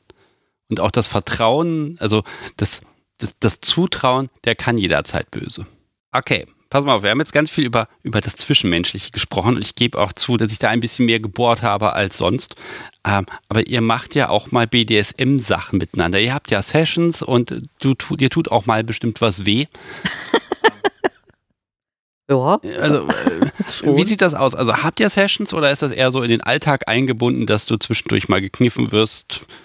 Äh, wie funktioniert das bei euch? Sowohl als auch. Ähm, Im Alltag kommt das natürlich auch vor ähm, da ich ähm, anders, äh, er hätte es gerne, dass ich nackt bin. Da ich aber ein Frostköttel bin, habe ich eigentlich immer was drüber, aber ich trage keine Unterwäsche. Ich bin natürlich also jederzeit zugriffsbereit, so wie der Herr es gerne hat. Und ähm, mal abgesehen davon, dass ich ein fürchterliches Frostköttel bin, gefällt mir der Zustand eigentlich auch ganz gut. Ich wäre tatsächlich gerne am liebsten nackt. Dafür bin, ist mir aber einfach viel zu kalt. Ähm, also natürlich kommt es vor, dass ich auch zwischendurch mal abgegriffen werde. Ich sage das jetzt mal mit Anführungszeichen, weil das Wort eigentlich nicht so schön ist, aber ähm, er streicht mir durch die Haare, er zieht gelegentlich meinen Kopf zurück, einfach nur so, um, weil er es kann. Ähm, er greift mir ins Kleid, Das kommt alles mal vor. Oder ich kriege, wenn ich in der Küche stehe und gerade am Wirbeln bin, einfach mal einen kräftigen Schlag auf den Hintern, dass man es im ganzen Haus hören kann. Das kommt alles zwischendurch vor. Also ähm, ich genieße seine zwischendurch Aufmerksamkeiten ausgesprochen und das weiß er auch. Und natürlich haben wir auch Sessions, die sind nicht geplant. Also zumindest äh, habe ich bisher nicht den Eindruck, als wäre da irgendwas geplant. Die sind oh. spontan. Nein, das ist ja nicht schlimm. Es muss ja nicht, muss ja nicht geplant sein. Ja, aber stell, stell dir vor, er hört das und er plant dann immer und schmiedet Pläne bis, bis aufs Detail. Und du sagst, nö, das ist alles gar nicht geplant, das ist immer alles spontan, das ist Freihand. Ne? Also Nein. Nein, ich glaube, ich glaube, du hast das schon richtig im Blick, ne? Aber ich, ich könnte mir das Gesicht vorstellen. Er kann, er kann ja nun mal nichts dazu sagen heute. Also ich habe nicht den Eindruck, als würde er Sessions planen. Es kann durchaus schon mal sein, dass er so ein kleines Grundgerüst sich zurechtlegt. Ich habe schon mal oben im Büro den Flogger auf dem Fußboden liegen sehen, den er verheimlich versteckt hat. Also ich habe ihn natürlich nicht gesehen. Er ist dann, ich habe dann festgestellt, dass er da ist, als er ihn ausgepackt hat, selbstverständlich. Ne? Aber ähm, also, dass er jetzt so eine Session von vorne bis hinten durchplant, das wäre ja auch irgendwie Quatsch, weil nachher mache ich irgendwas anders als das, was er geplant hat und die Session ist im Eimer. Ich glaube, das meiste findet spontan statt. Eine Session haben wir mal so ein bisschen geplant. Da wollte er dann anfangen mit Nadeln zu spielen. Da bin ich eigentlich ein sehr, sehr großer Schisser. Oh, weißt du was? Nadeln sind ein gutes Stichwort. Äh. Weil ähm, er hat das auf meine Liste gesetzt. Oh. Mhm. Ich okay. soll dich zum Thema Nadeln auf jeden Fall befragen. Das hast du ja jetzt gerade selber mit reingebracht. Sehr schön. Super. Ich habe ich hab, ich hab nur Nadelphobie hier stehen. Mein Herr ist so gemein. ja, ich habe eine ziemlich ausgeprägte Nadelphobie. Ähm, im, Im Real Life, im normalen menschlichen Alltag bin ich ein ganz großer Schisser, was Nadeln angeht. Blut abnehmen oder so geht tatsächlich nur, wenn ich vorher so ein bisschen autogenes Training gemacht habe, weil sonst gibt's kein Blut. Da verkrampfe ich scheinbar so vollkommen, dass auch meine Adern verkrampfen oder was weiß ich, keine Ahnung. Jedenfalls, ähm, ich kann nicht hingucken und ähm, ich bin immer dankbar, wenn ich von dem Stich nichts merke. Wenn ich dann von dem Stich was merke, dann ist es gleich so, au, au, au, au, au, das macht aua, das tut weh, ich will das nicht. Ja, und dann waren wir irgendwann mal auf einer Party und da haben sie einen Nadelworkshop gemacht und er war Feuer und Flamme und ich denke nur, ach du Scheiße, und Alter, was tust du da? Muss das jetzt echt sein? und ähm, ich habe tatsächlich mich da äh, gedanklich so total auch in mich selbst verkrochen. Und während er da immer heißer drauf wurde, habe ich mich immer weiter in mich selbst verkrochen und saß irgendwann nur noch so als zitterndes Bündel neben ihm, weil ich nur so gedacht habe, Alter, der wird da nicht, der kommt da nicht ernsthaft drauf, ne? Ähm, war das, das, der Workshop stand fest, die haben auch demonstriert, was sie da machen. Ja, haben sie. Konntest du da hinsehen? Oder? Natürlich nicht. Okay, also es ist nicht nur so, dass es bei Nadeln bei dir ein Problem sind, sondern auch wenn du es bei anderen siehst. Genau. Ah, Nadeln ah, einfach permanent, also pauschal. Ne? Permanent und pauschal. Ja, aber jetzt hast du ein Problem, weil da hast du den, den Boss, der sagt, das ist aber spannend. Ja. Also das, an dem Tag habe ich wirklich gedacht, Alter, das, das funktioniert nicht mit uns beiden. das geht nicht. Ich weiß, dass er dann heimlich Nadeln gekauft hat und das entsprechende äh, Utensil dazu. Wir sind irgendwie immer wieder auf dieses Thema zu sprechen gekommen und irgendwann habe ich gedacht, komm, du kommst da sowieso nicht drum rum. Dann lass es ihn halt probieren. Also er hat sich mit Beharrlichkeit gekriegt. Was hat er dir denn gesagt, was, was denn daran spannend ist? Er wird dir das ja irgendwie schön geredet haben. Nein, gar nicht. Ich habe es mir schön geredet. Ja, aber er hat, ihr seid aufs Thema gekommen immer wieder. Also was, was war das Thema? Ähm, ich glaube, da mein Kopf wesentlich aktiver ist als seiner, also ich, gut, das kann ich jetzt natürlich nicht so hundertprozentig sagen, was in, seinem Aussage, Kopf so, ja. was in seinem Kopf so vorgeht.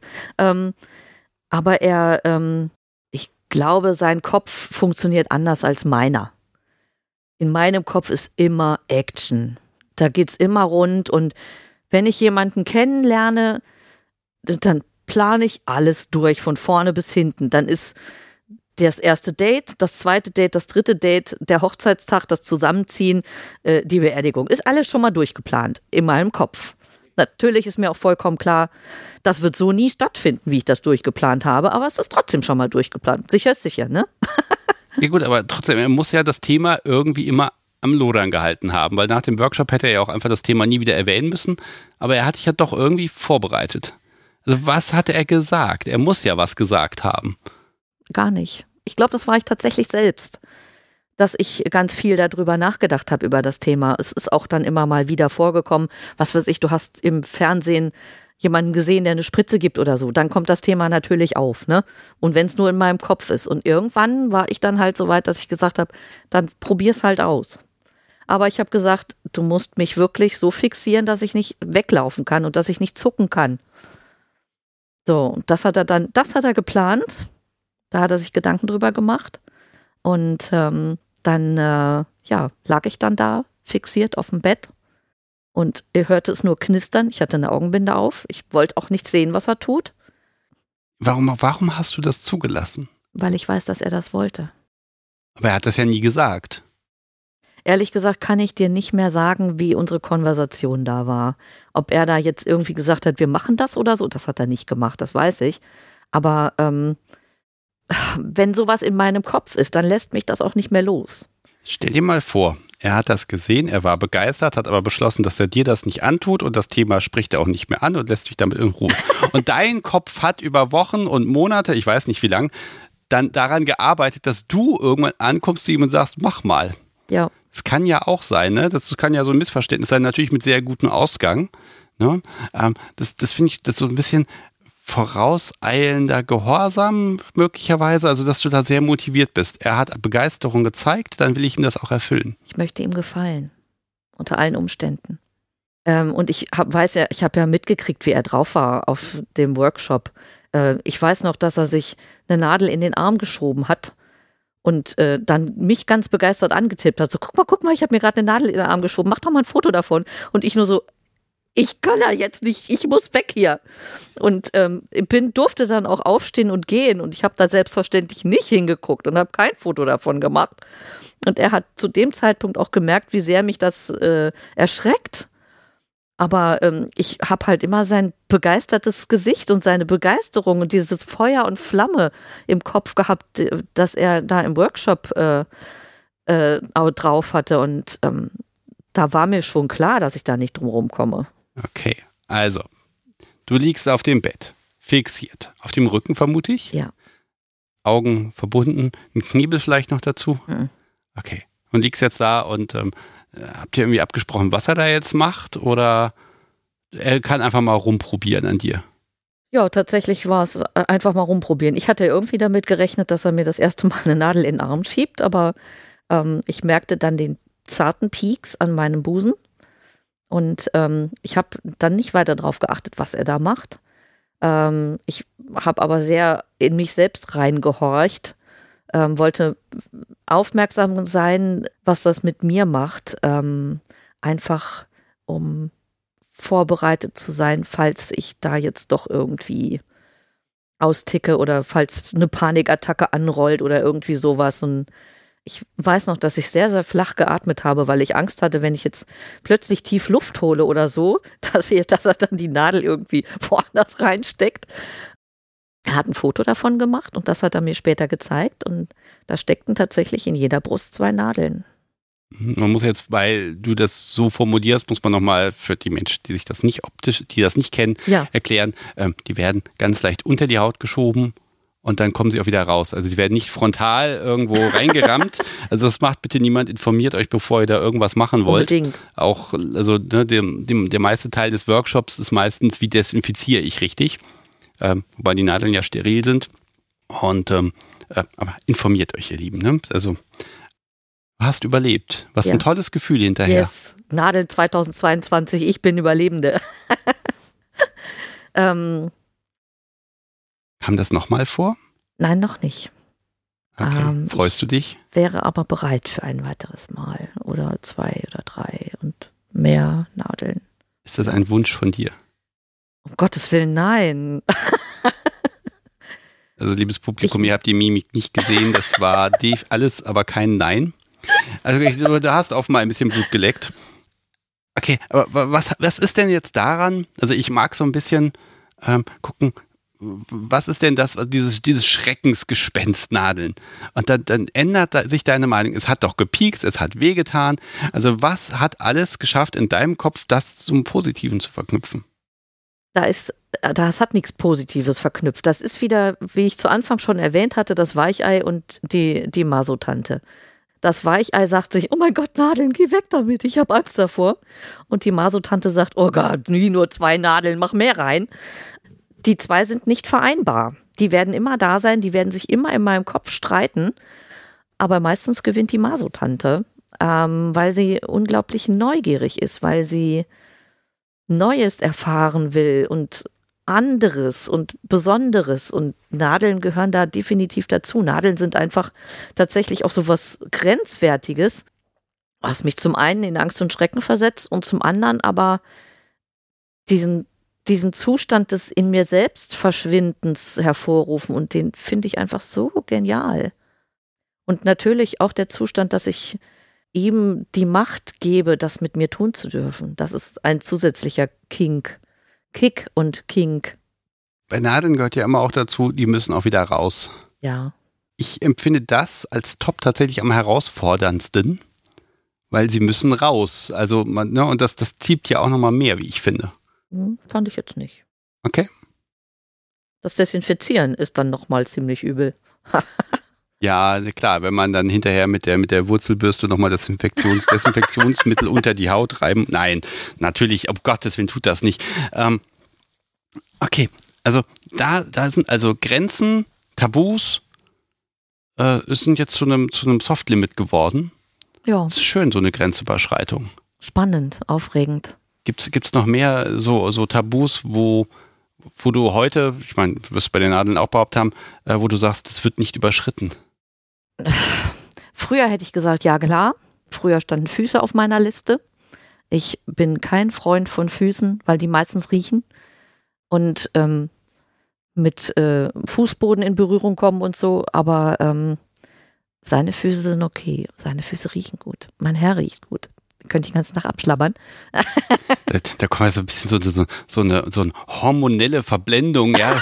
nein, aber ganz ehrlich, nein, aber das ist ja, das ist ja genau das ist ja das Spannende, ja. Ne? dass der Geist dann über diese, diese ganzen Dinge drüber hinweg sieht und sagt, ja. okay, das kann ich emotional, geistig total positiv bewerten und dann bin ich bereit, Dinge auszuprobieren. Genau. Ja, ne? das ist ja eigentlich das Spannende am BDSM, dass man sich selber über Grenzen drüber hinwegtragen kann, weil man dafür offen ist. Genau. Ähm, früher haben auch Ohrfeigen auf meiner Liste gestanden.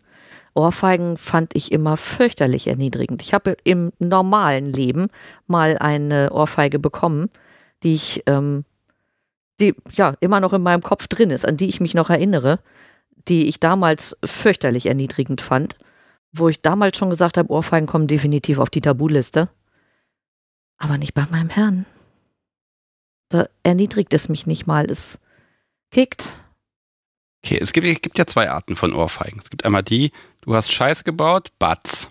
Oder du bist gerade sehr spitz, wir unterstützen das jetzt nochmal durch eine Ungeheuerlichkeit. ja, es gibt ja diese beiden Formen. Es ist beides nur Ohrfeige. Das eine ist, ist ein liebevolles, ich mache dich noch spitzer, durch, dadurch, dass ich den Kopf nochmal völlig raushole. Und das andere ist ja wirklich so ein Stopp mal. Ähm, waren beide Arten auf der Tabuliste? Ja, Ohrfeigen an sich. Okay. Aufgrund der Erfahrungen, die ich gesammelt habe, wollte ich die halt nicht haben. Und äh, aber bei meinem Herrn hat sich tatsächlich einfach vieles geändert, von, ich, von dem ich dachte, das geht nicht. Und inzwischen glaube ich, egal was auf meiner Tabuliste steht, wenn er das mit mir machen wollen würde, dann würde ich versuchen, das irgendwie hinzukriegen wir haben ja, wir haben ja wirklich ein schönes, intensives, langes Vorgespräch geführt. Ich habe auch viel aufgeschrieben, aber es war halt auch wirklich dieses, na, da hat sie nicht alles erzählt. Deshalb hatte ich dich ja wirklich gebeten, dass er auch noch mal ein bisschen was auf die Liste setzt. Und da hat er tatsächlich noch was draufgepackt, ähm, was du wirklich mit keiner Silbe erwähnt hast im Vorgespräch. Mhm. Orgasmus. so, und zwar ähm, ähm, hat er geschrieben, ich, ich fasse das jetzt zusammen, ich möchte es jetzt nicht wörtlich äh, vorlesen, äh, mentaler Orgasmus. Ah. Orgasmus durch Masochismus und nicht durch direkte Stimulation. Ne? Da haben mhm. wir ja mhm. schon mal eine ganz große Triebfeder, warum du Dinge erotisieren und romantisieren kannst, wenn du fähig dazu bist, da ein bisschen mehr zu machen. Aber das ist ja erstmal das, was er sagt. Und weil er sagt, dass das bei dir so ist, heißt es ja noch lange nicht, dass das auch so ist. Ähm, welche, äh, fang erstmal so an, welche Rolle spielt der Orgasmus für dich, dein Orgasmus? Hm, es ist schon keine ganz unwichtige Rolle. Ähm, ich liebe Orgasmen. Ich glaube, es gibt keine Frau, die jetzt sagen könnte, sie liebt keine Orgasmen. Ich habe ähm, sehr, sehr lange gebraucht, um überhaupt welche zu haben. Früher habe ich mich immer gefragt, Frauen erzählen, dass sie ihre Orgasmen rausgeschrien haben und äh, sind auf Wellen von Feuer geritten und ich denke nur so, äh, okay, ja gut, also ich habe das jetzt so noch nicht gehabt. Für mich ist das eher so ein Hups gewesen. Und irgendwann hatte ich tatsächlich meinen ersten richtigen Orgasmus. Und da war ich aber schon relativ alt. Also ich muss irgendwie nach 30 mindestens gewesen sein. Logisch lässt mich das jetzt natürlich nicht wieder los. Und ähm, ich finde die, wenn die, wenn die richtig kommen, dann sind die explosiv und ähm, fordern mich und erschöpfen mich und es ist eine, eine Welle, die durch mich durchläuft und es bebt alles und es ist einfach nur genial. Und auch wenn mein Herr dann die Neigung hat, so einen Orgasmus bis ins Unendliche rauszuzögern, wo es dann schon anfängt, wirklich anstrengend zu werden, selbst dann genieße ich es noch und Manchmal, ganz selten, bitte ich dann tatsächlich, dass er Feierabend macht, aber ähm, eigentlich halte ich so einen Orgasmus auch sehr, sehr lange durch und weil der einfach unglaublich genussvoll ist. Ja, damit, damit, gibst du ihm natürlich ein, ein wunderbares Konditionierungs- und Kontroll- und Machtmittel. Ne, das, das, ja. Ne, das, das, also das ist natürlich auch dein Job, es ihm ein bisschen einfach zu machen und dadurch, dass du, du ihn da machen lässt, hat er ja diesen Einfluss. Ne? Jetzt hat er aber geschrieben, mentaler Orgasmus. Vielleicht ist das was, da, da mag ich nochmal mehr darüber erfahren, weil äh, ja, ich gehe jetzt mal von mir als Kerl aus, ja, das ist natürlich anatomisch alles nicht vergleichbar, aber ein Orgasmus ist dann ein Orgasmus, wenn da, wenn der Körper entsprechend alles dafür tut, die ganzen Muskelzuckungen, das muss alles sein, aber dafür braucht es auch dann direkte Stimulation und das ist dann auch einfach äh, mit, einer, mit Sperma verbunden und das, das gehört halt dazu. So, ich kann mir nicht vorstellen, ein Orgasmus ähnliches Gefühl zu haben ohne irgendeine Stimulation. Das ist bei mir absolut fest verdrahtet, direkte Stimulation, direkter Orgasmus das ist jetzt natürlich gefährliches Glatteis, wenn ich als Kerl sage, das vermute ich ist bei Frauen möglicherweise auch irgendwie so Stimulation, die richtige Stimulation plus Stimmung führt zu einem tollen Orgasmus. Das heißt, die, die Muskeln verkrampfen sich, die Hormone werden ausgeschüttet, läuft. So, und jetzt kommt von ihm die kühne Behauptung, das geht auch ohne direkte Stimulation. Das erklär mir mal. Es geht auch ohne direkte körperliche Stimulation. In, auf irgendeine Art und Weise muss ich schon stimuliert werden. Und sei es nur, indem man mich hochzählt. Da muss ich mich äh, bei einem Herrn bedanken, der mir das damals tatsächlich mehr oder weniger beigebracht hat. Äh, beziehungsweise er hat mir gezeigt, wie, wie seine erste Sub das macht. Und bei der war es dann aber so, die hat dann die Augen zugemacht, hat kurz gemacht und dann, und dann denke ich so, okay, wenn das alles gewesen sein soll, kann ich auch so tun, als ob. Wenn er das unbedingt möchte, dass er mich hochzählt und ich soll kommen, dann mache ich halt, bitte. Und dann, ganz ehrlich, das war mir aber nicht genug Anspruch. Ich habe gesagt, ich mache keine halben Sachen. Entweder ich mache, kriege einen richtigen Orgasmus oder gar nicht. Und dann habe ich das tatsächlich irgendwie erarbeitet, getestet, wie funktioniert's. Und ähm, er hat dann mein Kopfkino stimuliert. Ich sage ja, irgendwie muss stimuliert werden. Hat mir ein paar perverse Sachen erzählt. Alles, was so mein Kopfkino dann kickt. Und dann hat er mich hochgezählt. Und allein dieses Hochzählen hat schon ausgereicht, um tatsächlich dann irgendwann eine, einen körperlichen Zustand zu erleben, der wie ein normaler Orgasmus ist der tatsächlich auch genauso heftig sein kann. Und Sehr faszinierend. Bei ja. dem ich auch genauso feucht werde. Hat das was mit Hypnose zu tun? Nein. Höchstens, also man könnte vielleicht von ein bisschen Selbsthypnose sprechen bei der Nummer. Aber das kann ich nicht genau beantworten. Hm. Dafür kenne ich mich mit Hypnose nicht gut. Ja, ich, ich mich auch nicht. Ne? Also vielleicht mag ich das mal den ExpertInnen im Publikum, die das vielleicht hören, überlassen äh, da mal, zu, äh, da mal äh, drauf zu achten, ob das vielleicht sowas ist, weil das ist natürlich ein geistiger Zustand und dann auch das Hochzählen, also ne, das heißt, ähm, ja auch diese Konzentration darauf und auch das Loslassen, Äh, möglicherweise hat das was damit zu tun. Äh, also dein, dein Herr ist da offenbar sehr fasziniert von, dass du, ich sag mal, auf Kommando einen Orgasmus erleben kannst. Ähm, Frage der umgekehrte Weg. Auf Kommando funktioniert es nicht mehr. Klappt das bei dir auch? Also kann er das kontrollieren?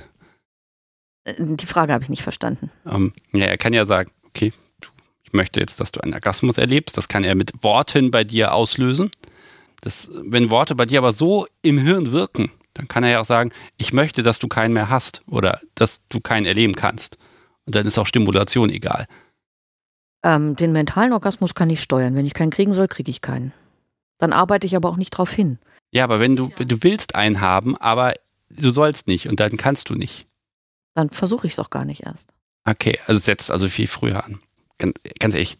Spielzeug, penetrativer oder, oder hier durch Vibrationen hervorgerufener Orgasmus, das ist doch noch was anderes vom Gefühl her. Oder ist es wirklich das Gleiche? Ähm, äh, ich, ich unterscheide das tatsächlich zwischen mentalem Orgasmus, weil das meiste dafür im Kopf passiert, und körperlicher Orgasmus, der natürlich auch auf verschiedene Art und Weisen hervorgerufen werden kann.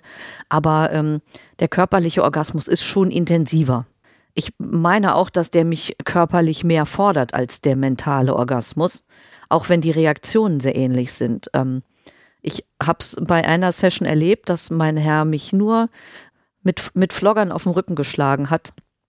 Und das, ähm, dies, gerade die, diese Flogger, die mich an diese Grenze bringen zwischen Lust und Schmerz, die aber die Grenze nicht überschreiten in nur Schmerz oder nur Lust, sondern wirklich so gerade so auf der Grenze mich, mich halten, die sorgen tatsächlich dafür, dass ich auch den Orgasmus dann dass, dass der Orgasmus so rausgelockt wird irgendwie und ähm, ja, ich kann tatsächlich ziemlich explodieren unter den Dingern.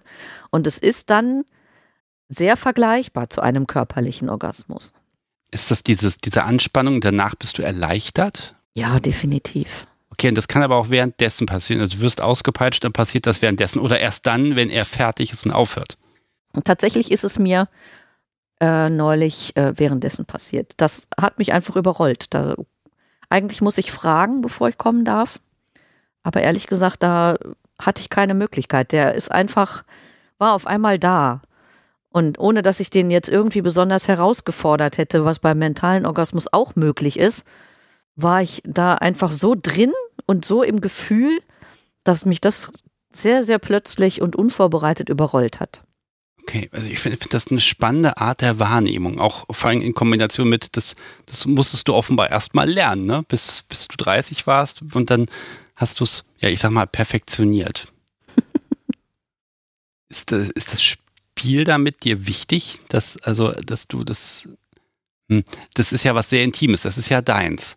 Und wie wichtig ist es dir, dass er darauf ein Auge hat, dass er, ich sag mal, Kontrolle ausübt, generell auch im Spiel, dass er Kontrolle ausübt und dass du dich auch, ich sag mal, rechtfertigen musst. Das geht jetzt auch in den Bereich Regeln so ein bisschen rein, ne? aber dass du kontrolliert wirst, ist das was Schönes?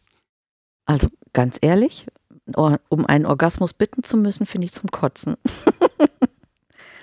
Weil ich mich dann nicht fallen lassen kann, sondern immer vorher noch dran denken muss, ich muss jetzt erst fragen, bevor ich kommen darf. Und manchmal ich frage ja erst kurz bevor ich vorm Orgasmus bin. Ich frage nicht schon eine halbe Stunde vorher, weil ne, dann, wenn ich dann eine halbe Stunde brauche, dann, dann darf ich auch keinen mehr kriegen. Aber wenn ich dann kurz vorm Orgasmus bin und er dann nochmal fragt, ja, willst du jetzt wirklich einen haben? Ah, jo, sicher will ich jetzt einen haben, sonst würde ich ja nicht fragen. Dann kann das durchaus mit dieser Frage schon sein, dass ich den Orgasmus nicht mehr so hinkriege, weil ich ihn ja nicht ohne Erlaubnis kriegen darf. Und dann lasse ich ihn halt so ausrollen und dann klappt es nicht mehr. Das ist ein, was ein Spielverderber, ne? Ja. Ich, ich weiß ja, dass er unter meinem Leid auch äh, Vergnügen empfindet, der Sadist. Aber ähm, also Orgasmuskontrolle, ja, mich den Orgasmus rauszögern, ja, alles schön, aber vorher fragen zu müssen, finde ich einfach nur ganz schrecklich. Okay, aber warum nimmst du denn solche Sachen in Kauf? Weil ihr stellt ja auch Konsens her und dann sagst du, das gefällt mir nicht, das macht mir keinen Spaß, außerdem ist es dadurch nicht so intensiv. Also es spricht überhaupt nichts dafür, dass er das tut, außer er findet es toll. Warum ich das in Kauf nehme? Weil er die Macht über mich hat. Weil ich es genieße, dass er Macht über mich hat. Okay, und das ist natürlich dieses Gefühl, das hält länger an als das Hui. Ja. Mhm. Lass mich mal ein bisschen schwenken, denn ähm, zu eurer Beziehung muss man sagen, ihr lebt nicht zusammen, die 300 Kilometer sind geblieben und ihr besucht euch gegenseitig. So, das heißt, du bist mal bei ihm, er ist mal bei dir. Ähm, da ist beim gegenseitigen Besuch natürlich immer so dieser Punkt, äh, bist du, wenn du dort bist oder hier, ist dann immer jemand Gast von euch beiden und ein, einer ist Gastgeber? Also ich kann für meinen Teil sagen, dass ich mich bei ihm zu Hause genauso wohlfühle wie bei mir zu Hause. Okay, aber gibt es irgendwas, was anders ist? Vom Verhalten her und auch was ihr macht? Nö, also für mich jetzt nicht. Ich weiß nicht, wie, ob er sich bei mir genauso wohlfühlt wie bei sich zu Hause. Tendenziell glaube ich, dass er eher ein Zuhause-Mensch ist und sich bei sich selbst am wohlsten fühlt. Das finde ich aber relativ normal. Für mich macht es keinen großen Unterschied. Also ich weiß bei ihm, wo alles ist und bei mir natürlich auch, logisch, habe es ja eingerichtet. Also ähm, für mich macht es keinen wesentlichen Unterschied. Um, ähm, aber ihr, ihr lebt nicht zusammen und wird gut zwei Jahre. Jetzt kommt ja so nach zwei Jahren kommt so langsam mal die Überlegung, könnte man das nicht intensivieren? Denn wie, wie oft seht ihr euch? Um, ähm, ungefähr acht Tage im Monat. Okay, also jedes zweite Wochenende. Jedes zweite Wochenende. Ja, aber trotzdem ist das eine Menge Zeit, die man sich nicht sieht. Ja. Wollt ihr daran was ändern? Ja, also ich auf jeden Fall. Leider bringt es die Zeit noch nicht mit sich. Ich bin Mama, mein Sohn wohnt äh, teilweise bei mir, teilweise bei Papa. Solange mein Sohn noch da ist und ähm, noch bei mir wohnt, kann ich natürlich nicht wegziehen. Ja, selbstverständlich. Ne, aber du, tendenziell wäre die Überlegung, dass du dich da auch verändern würdest. Wir hatten neulich tatsächlich so ein Gespräch, wo er sagte, wenn bei ihm das mal alles so passt, bei ihm ist im Moment auch noch nicht so einfach wegzuziehen, er hat auch noch Kinder im Haus, ähm, aber wenn sich das bei ihm tatsächlich dann alles mal ergibt, dann wäre er bereit, näher zu mir zu ziehen. Und ähm, wir würden uns dann so ungefähr auf der Mitte treffen wollen. Das wäre für uns beide ganz günstig. Ähm, allerdings glaube ich nicht, dass wir wirklich zusammenziehen. Ja, das ist nämlich genau die Frage. Im Moment teilt ihr ja die, die schönen Zeiten miteinander. Qualitätszeit. Ja, ähm, ja, stell dir vor, der Alltag bricht über euch hinein. Ne? Ihr müsst Alltagsprobleme lösen. Ich weiß nicht, wie oft ihr miteinander dann den Wocheneinkauf dann macht, wenn ihr euch besucht. Ach, gar nicht. Gar nicht, 100 genau. Pro nicht. genau, also das ist genau der Punkt. Also inwieweit ist das vielleicht auch eine schlechte Idee zu sagen, äh, wir, wir verbringen dann viel mehr Zeit miteinander? Mein Kopf hat ja schon ganz viel über sowas nachgedacht. Natürlich. Ähm, wir hatten ja auch schon Hochzeit und Zusammenziehen und äh, Beerdigung und so weiter. Ich glaube, dass ich an dieser Qualitätszeit gar nicht so viel ändern möchte. Natürlich wäre es schön, wenn man sich öfter sehen könnte. Und ähm, ich glaube, dass das wäre auch unser beider Ziel, dass wir ein bisschen mehr Zeit miteinander haben im Monat.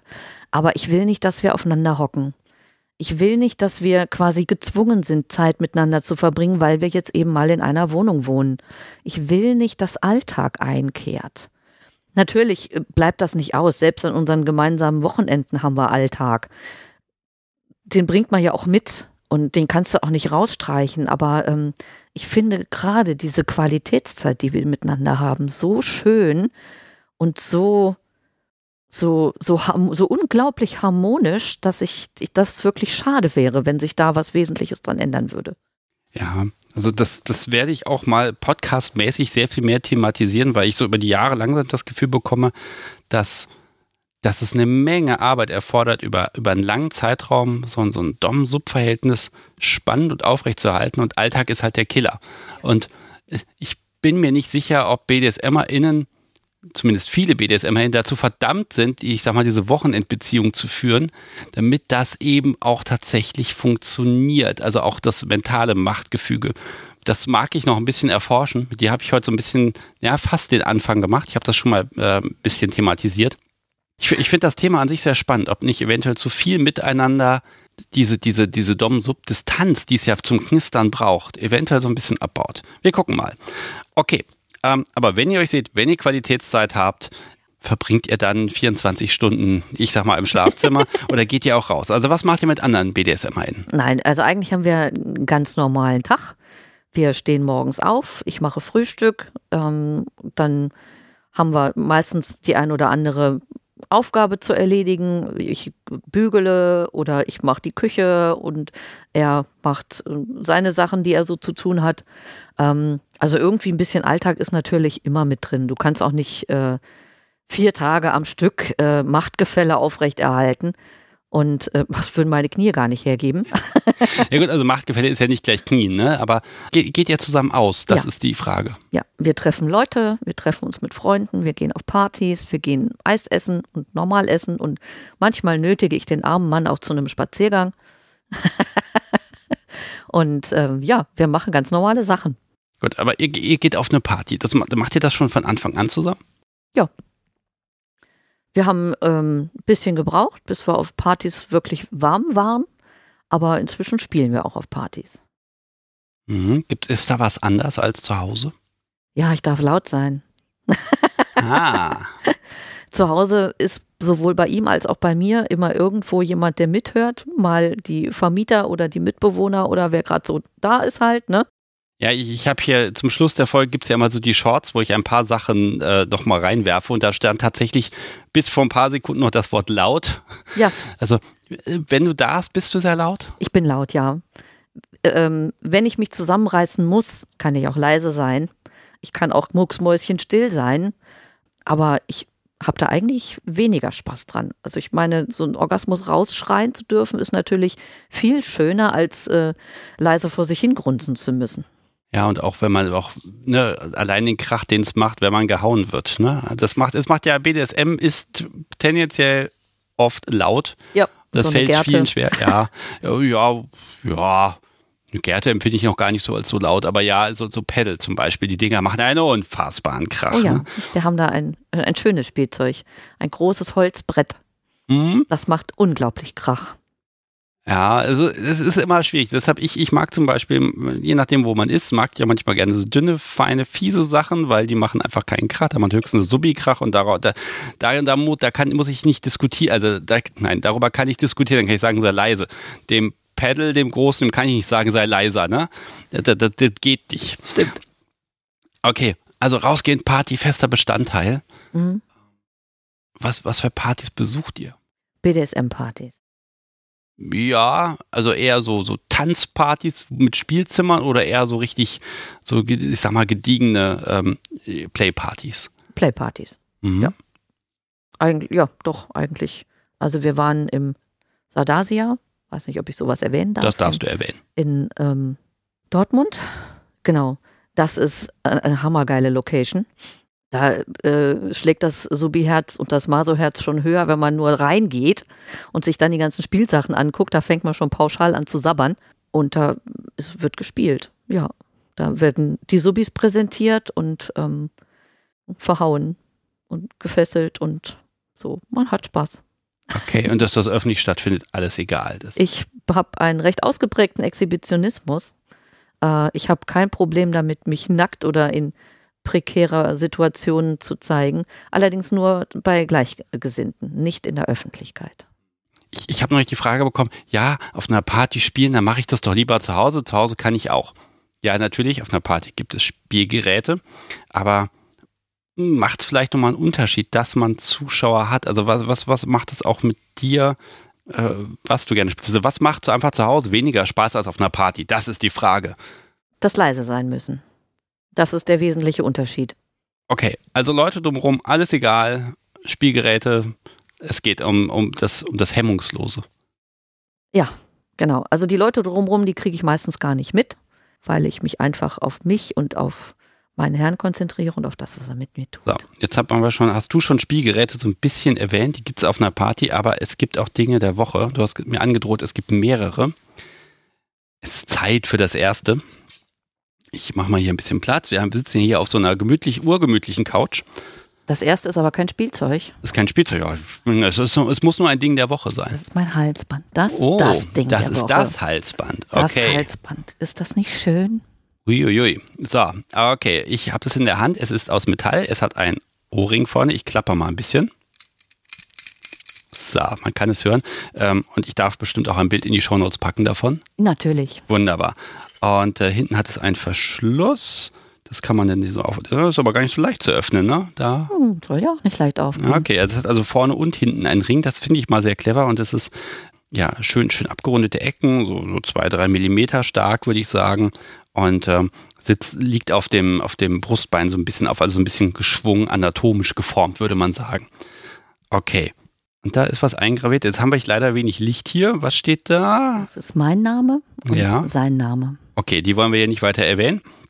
Für welche Gelegenheiten ist dieses Halsband? Ich würde es wahnsinnig gerne im Alltag tragen, weil ich es wunderschön finde und wirklich von Herzen gern habe.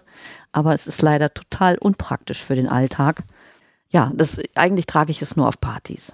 Okay, also das Partyhalsband. So, ich pass auf, ich versuche jetzt mal ein Bild davon zu machen, ähm, ohne dass die Namen zu lesen sind, die draufstehen. Oder weißt du was, das machst du einfach in den nächsten Tagen, Okay. Dass das so abgelichtet ist, wie du es auch zeigen möchtest, weil hier der Schnappschuss gerade, gerade mit den Namen drauf, da kann ich gar nicht sagen, ob das auch wirklich dann so ist, wie ihr das haben möchtet. Aber liebes Publikum, schaut in die Shownotes, da könnt ihr sehen. Äh, Habe ich selten gesehen, so ein Teil. Und als Ding der Woche hatte ich das auch noch nie. Das ist auch ähm, eine Sonderanfertigung. Das ist kein 0815. Ja. Also kannst du so, wie es jetzt ist, nicht kaufen. Was für ein Material ist das? Ähm, Edelstahl, würde ich jetzt behaupten. Mhm. Und das ist mit, ähm, ich glaube, es ist Rotgold, ist es ähm, überzogen. Die Gravur ist tatsächlich doppelt gemacht, ähm, damit sie dann auch nach dem Goldüberzug noch gut zu sehen war. Leicht schwarz eingefärbt. Es ist auch relativ, also vom Gewicht her ist es nicht sehr schwer und wenn das dann auch wirklich passt, ähm, da kann ich mir vorstellen, dass du das nicht einfach mal so bekommen hast. Hier, ich habe dir was bestellt. Ich glaube, das war auch ziemlich teuer. Ja. Also ich würde es locker irgendwo im dreistelligen Bereich einsortieren wollen. Und ähm, nein, das ähm, wir hatten ähm, zu Anfang ein leichtes Halsband, so eher so ein Kettchen. Das habe ich geschenkt gekriegt, als wir uns dann einig waren, dass wir wirklich Dom und Sub sein wollen, also Sub und Herr sein wollen miteinander. Ja, dieses Halsband ähm, hat, das habe ich dann ein bisschen später geschenkt bekommen und das war dann nochmal so, für mich war es so irgendwie so die Besiegelung, so das ist jetzt, ich meine das jetzt ernst hier, du bist jetzt meine Sub, du bleibst meine Sub. Das war jetzt eigentlich für mich nochmal so, ja, wie, wie, wie, so ein, wie so eine Heirat eigentlich. Also total kitschig jetzt, aber Wusstest du, also das wurde, also ja, das ist ja was, es wurde ja wahrscheinlich ausgemessen und passend angefertigt. ja. Also war das eine Überraschung oder seid ihr da hingegangen zum Schmied und Nein, das war eine Überraschung. Ich wusste nichts davon. Okay, hat er, hat er dich ein bisschen zappeln lassen? Ich habe da was für dich, ich habe da was für dich, verrat's dir aber nicht und vorher machen wir das mit den Nadeln und dann, ja, Äh, ich möchte wetten, also ich erinnere mich nicht mehr so hundertprozentig dran, aber mit Sicherheit hat er mich zappeln lassen. Ich glaube, das ist sein Lieblingshobby. Okay. okay, da du eben gerade gesagt hast, also Dom und Herr, ne? Ähm, du unterscheidest da. Was, was macht denn ein, was ist denn ein Dom im Vergleich zu dem Herrn? Und drum kann jeder sein. Mein Herr kann nur einer sein. Okay. Also, was macht den Unterschied, dass, dass du ihn ernannt hast? Gekrönt. Ja, wenn du das so sagen möchtest, ähm, eigentlich ja schon. Ähm, letztendlich macht aus einem Dom die Sub den Herrn. Oder wie auch immer er dann genannt werden möchte. Also es gibt ja durchaus auch ähm, Doms, die dann eben mein Lord genannt werden möchten oder Master oder was weiß ich.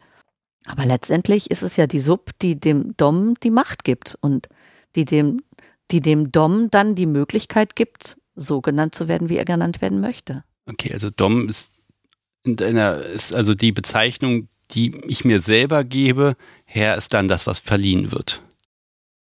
Das klingt unglaublich romantisch, das gefällt mir. Okay.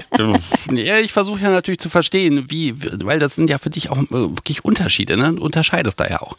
Okay, Also ich finde, man erwählt sich gegenseitig. Natürlich wählt auch der Herr die Sub aus. Und ne, auch da muss man sich dann einig sein, jawohl, ich will, äh, dass du meine Sub bist. Aber ähm, das Machtgefälle verteilt eigentlich, verleiht eigentlich die Sub. okay nach, nach diesem romantischen Exkurs, ich, ich sehe da hinten schon ein, ein, ein Stapel Dinge der Woche. Komm, dann, ich, ich begrenze das mal. Du darfst noch zwei. Das hier Okay, das da. Das Was ist es? ist eine Leine. Eine Die Leine. ist extra für mich angefertigt worden. Okay, also ich habe hier zusammengerollt Leder in der Hand. Gut riechendes schwarzes Leder. Ja, definitiv. Es riecht nach Leder, es riecht gegerbt und es fühlt sich auch so an. Also die ist an den Seiten, also wenn man sich, äh, also wenn man oben drüber fasst über den, über die Leine, das ist schön glatt und auch, wie ich meine, ein bisschen gepflegt. Aber an den Seiten ist das schon ziemlich aufgerobbelt und aufgeraut, wenn ich hier so drüber fühle. Ähm, Gab es die zusammen mit dem, mit dem Halsband? Nein, wir waren auf einer Messe da hat mein Herr diesen Stand entdeckt und ähm, hat sie anfertigen lassen. Es hat sehr lange gedauert. Wir waren eigentlich länger da, als wir sein wollten. Aber ähm, ich bin sehr froh, dass wir auf die Leine gewartet haben, weil ich die total liebe. Achso, die wurde in Echtzeit quasi angefertigt für euch. ja, genau. Okay, und äh, sie ist so, was sind das so, 1,30 Meter, würde ich sagen, lang. Ja. Relativ kurz, hat halt schön die Schlaufe, wo man reingreift, mit hier, mit so drei Druckknöpfen oder nein, also mit Nieten. Und den Verschluss am anderen Ende, den finde ich spannend. Man würde da ja jetzt so ein, ein, so, ein, so, ein, so ein Karabiner dran machen oder sowas. Und hier ist einfach eine Schlaufe und da sind so hm, drei Löcher und drei, ähm, wie soll ich das denn sagen, so drei ähm, so Ankerpunkte sind das sozusagen. Das kann man einfach draufstecken, das hält recht gut und dann kann man das schließen. Und hier ist gar kein klappernder Verschluss dran. Das ist die leiseste Leine, von der ich je, die ich je gesehen habe, muss ich ja, zugeben. Das ist auch Absicht, weil das, die Leine nämlich an mein Halsband dran soll, genau durch dieses O durch. Ja. Und ähm, die soll das O nicht verkratzen. Deswegen kein Karabiner oder ähnliches Metall. Ah, okay. Also das finde ich sehr spannend und auch wenn du davon ein Bild machst, das, das würde ich gern sehen, diesen ja. Verschluss da drauf nochmal in Nahaufnahme. Ähm, ja, genau, also das, das, das finde ich mal eine sehr schöne Idee und es ist recht einfach, ne? Also so vom, vom, vom Mechanismus her ganz simpel, aber super effektiv und ich glaube, da kann man auch so viel ziehen, wie man will. Das wird trotzdem nicht aufgehen, weil die Kraft eben in die andere Richtung geht. Haben wir noch nicht probiert. Ich bin meistens ganz brav, wenn ich an der Leine hänge. Okay. Also ich glaube, das hält gut und es ist auch so, ich kann das mal auf und zu machen. Ich gehe mal nah ans Mikrofon damit. Man hört das Leder aber man hört ja auch nichts klicken oder klipsen. Also ich finde, das ist so, eine, so ein ganz leichtes, betontes BDSM, ne? Ich liebe die Leine. Ja, das glaube ich. Die ist ich toll. Ich liebe es, dass er sie für mich hat anfertigen lassen. Ja, also mir fällt auch gerade ein, dass ich vielleicht das Foto bei mir machen sollte. Also nehme ich sie mit. Nein. Ich Nein, gebe ich auf gar keinen Fall aus der Hand. Okay. Aber ist ja spannend, dass du die Sachen hier hast. Die sind gar nicht alle bei ihm. Durfte sie mir ausleihen. Die sind normalerweise in unserem Spielzeugkoffer. Das ist ein großer Konga, ein Angelkoffer. Ja. Ein großer, stabiler Angelkoffer und der ist auch randvoll gefüllt. Aber die paar Spielsachen, die durfte ich mir ausleihen. Extra zum Podcast. Sehr gut. So, und jetzt sehe ich, da sind immer noch mehr Sachen. Mhm. Ein letztes Aber mir geht's um das noch. hier. Okay, jetzt muss ich mal erraten, was das ist. okay, also wir haben hier, ich habe hier, ich habe hier Stoff, der ist auch äh, Filz. Filz, ja. Ähm, das ist, ähm, das ist aber nur die Hülle, ne? Ja. Okay, also eine Hülle, eine, eine Filzhülle, da steht drauf in roter Schrift kleines Aua. Und da ist etwas drin und ich würde es jetzt mal langsam da rausziehen. Oh. Ah. Und da ist ein kleines Aua. Pedal drin. Mhm. So, was sind das für so 20 Zentimeter, schön ergonomisch geformt, schönes Gewicht, relativ leicht. Mhm. Na, so zum Aufhängen hinten. Und auf einer Seite ganz flach und gerade und auf der anderen leicht abgerundet. Ich ahne auch schon, wo du es her hast. Habt mhm. ihr bestimmt von der Messe. Mhm. Darf ich Werbung machen? Aber machen wir Werbung. Ja, der, das ist von Artgerecht. Ja, und mein lieber Herr Artgerecht, wir wollten einen Termin machen, mal melden. ja, also das dauert mir schon zu lange. Ich wollte mich schon längst mal in der Werkstatt stehen und mein eigenes Paddel kaputt äh, schleifen oder so. Ähm, nein, aber ganz ehrlich, ähm, ja, es ist so, es hat so eine, so eine braune Holzmaserung, so ein ganz feines Holz. Ja, kleines Auer trifft wahrscheinlich ganz gut. Ne? Mhm. Das ist ein fieses kleines Teil. Also kleines Auer äh, auf dem ähm, auf der Hülle ist das kleine und dann kommt ein Apostroph und ein S, weil ich seine Kleine bin. Deswegen ist das ein schönes Wortspiel. Es ist nicht nur ein kleines Auer, sondern kleines Auer. Also das Auer der Kleinen. genau. Und ähm, ja, das ist also tatsächlich ein fieses kleines Teil. Das sieht so harmlos aus. Man haut da auch nicht so zu, wie du das jetzt machst, so mit der vollen Hand festhalten und dann draufklatschen, sondern eigentlich nimmt man es zwischen, genau, zwischen Zeigefinger und Daumen und lässt es schwingen. Ja, aber Dadurch, wo, wo drauf lässt man es denn schwingen? Haut.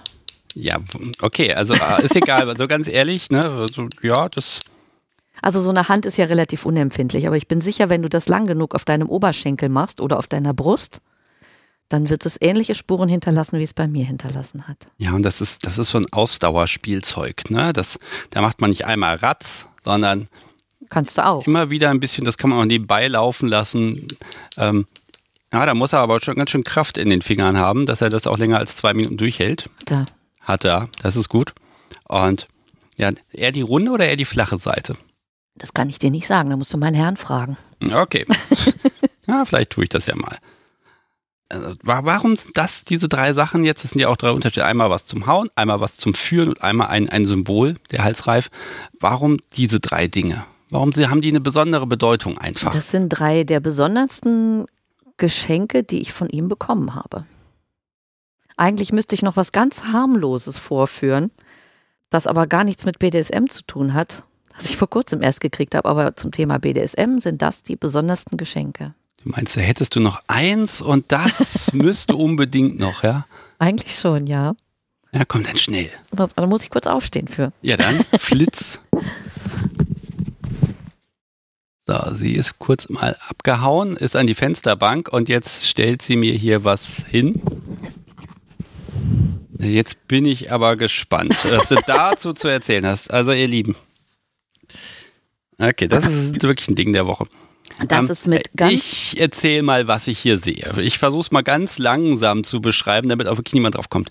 Ähm, es, es thront hier eine Glaskugel, unfassbar schön ähm, be, be, be, be, also nee, okay, ich gebe auf. Das kann ich machen. Es ist eine Schneekugel mit Weihnachtsmann drin und es ist wirklich, es tut mir leid, es ist kitschig. Und es hat einen Einschalter unten drunter. Nicht anmachen. Nicht anmachen. Nein, es ist unglaublich kitschig. Macht das dann Musik? Auch. Soll ich es doch mal anmachen? Nee, lass mal. Das ist wirklich grauenvoll. Okay, Da kommt es aber nicht drauf an. Es Okay. ist die Schneekugel an sich.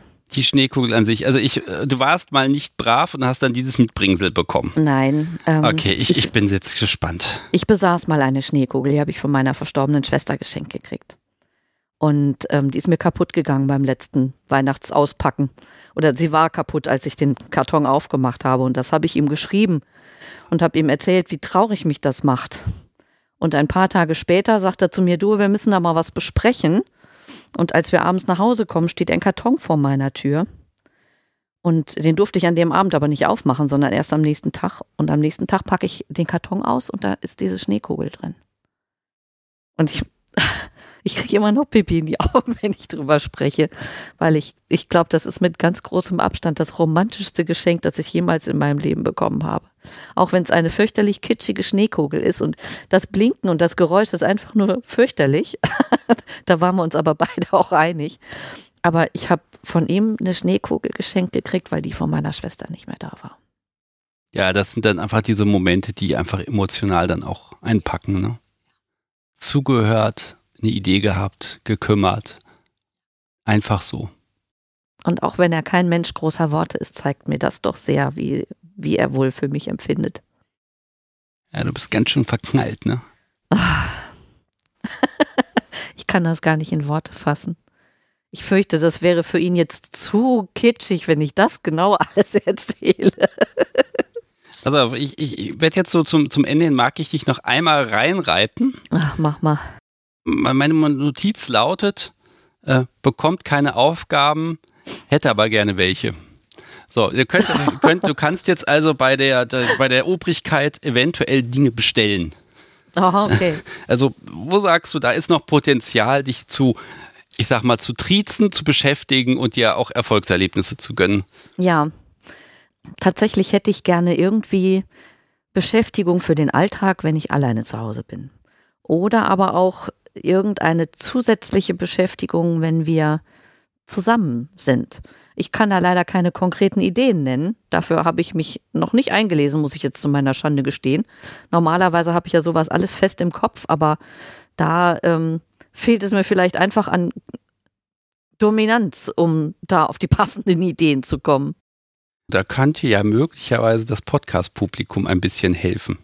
Ich bin für Ja. Vorschläge Also, offen. das ist natürlich so, also Aufgaben in den Alltag zu integrieren, natürlich kommt das auf die Kreativität deines Herrn an, aber weiß er, dass du sagst, hättest gerne etwas mehr, was dich tags, täglich fordert?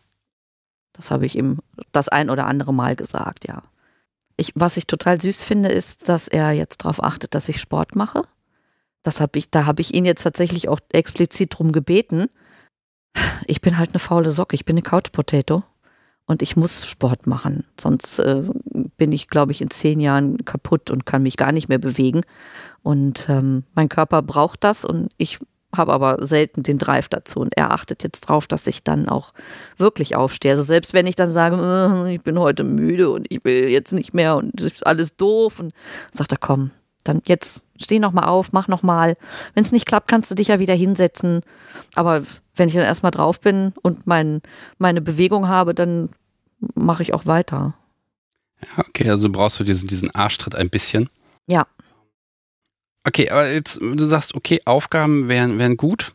Mhm. Das ist natürlich auch für ihn, er, er ist, ich vermute mal, er ist da sehr clever, weil er weiß genau, jede Aufgabe, die er erteilt, das muss er auch kontrollieren und sich Bericht erstatten lassen, auch ahnden, wenn das mal nicht erledigt ist. Also das ist natürlich auch für ihn eine Menge zu tun und da ist natürlich manchmal weniger mehr. Jein. Aber ich, ich habe das Gefühl, du suchst einfach einen Weg auch, ähm, dich mit ihm verbunden zu fühlen, wenn er nicht da ist. Das hast du sehr treffend formuliert, ja. Das hätte ich jetzt gar nicht so schön sagen können, aber ich glaube, das trifft es ziemlich. Ich, ähm, ich vermisse das Subsein, dieses, das Gefühl, dass ich für ihn eine Aufgabe erledigen darf. Ob er da ist oder nicht, spielt jetzt eigentlich keine Rolle, aber ähm, das, ja, eben dieses, das Machtgefälle abrufen und ähm, etwas für ihn tun dürfen, egal was es ist. Und wenn es nur Toilette putzen ist. das ist jetzt ein doofes Beispiel. Ja, gut, aber Beispiele sind immer doof. Dafür ja. sind Beispiele da. Okay. Aber ähm, ich weiß gar nicht, ob es für ihn wirklich mehr, auf, mehr, mehr Arbeit ist. Natürlich muss er dran denken.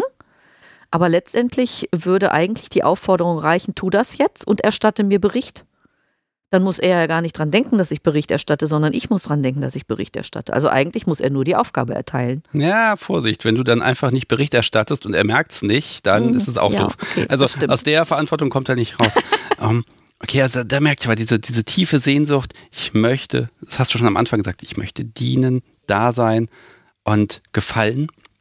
Aber wenn, äh, wenn ihr euch jetzt am Wochenende gesehen habt und dann, dann trennt ihr euch, mhm. äh, wie, wie schwer ist es dann zurück in den Alltag zu finden, wo dann auch der, ja, die alltäglichen Probleme und der ganze Mist aufeinander, auf einen warten und sich dann auch zu behaupten? Also sich wieder in den Alltag fallen zu lassen, ist eigentlich gar nicht schwer. Der ist halt da, ne? Aber ähm, wenn er weg ist oder wenn ich weg muss, dann ist es tatsächlich so, dass ich äh, die ersten Stunden komplett antriebslos bin und müde und keinen Bock hab und eigentlich nur mich in irgendeine Ecke verkriechen will.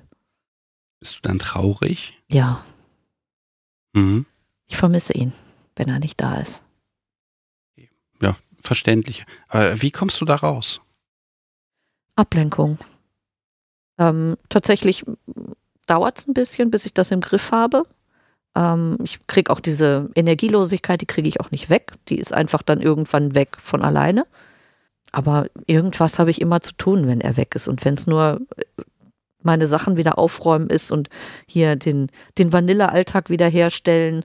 Mein Sohn kommt ja dann auch irgendwann nach Hause, dann muss die Matratze weggeräumt werden und sein Glas muss weggeräumt werden und so die Spielsachen, die vielleicht noch rumliegen, müssen weggeräumt werden und das habe ich dann zu tun, das lenkt mich dann ab. Mhm. Ja, aber ich glaube, das ist dann doch ein ganz schön schwerer Wechsel und umso spannender finde ich ja, dass, dass ihr trotzdem nicht sagt, oh, wir wollen dann immer zusammen und aufeinander hocken.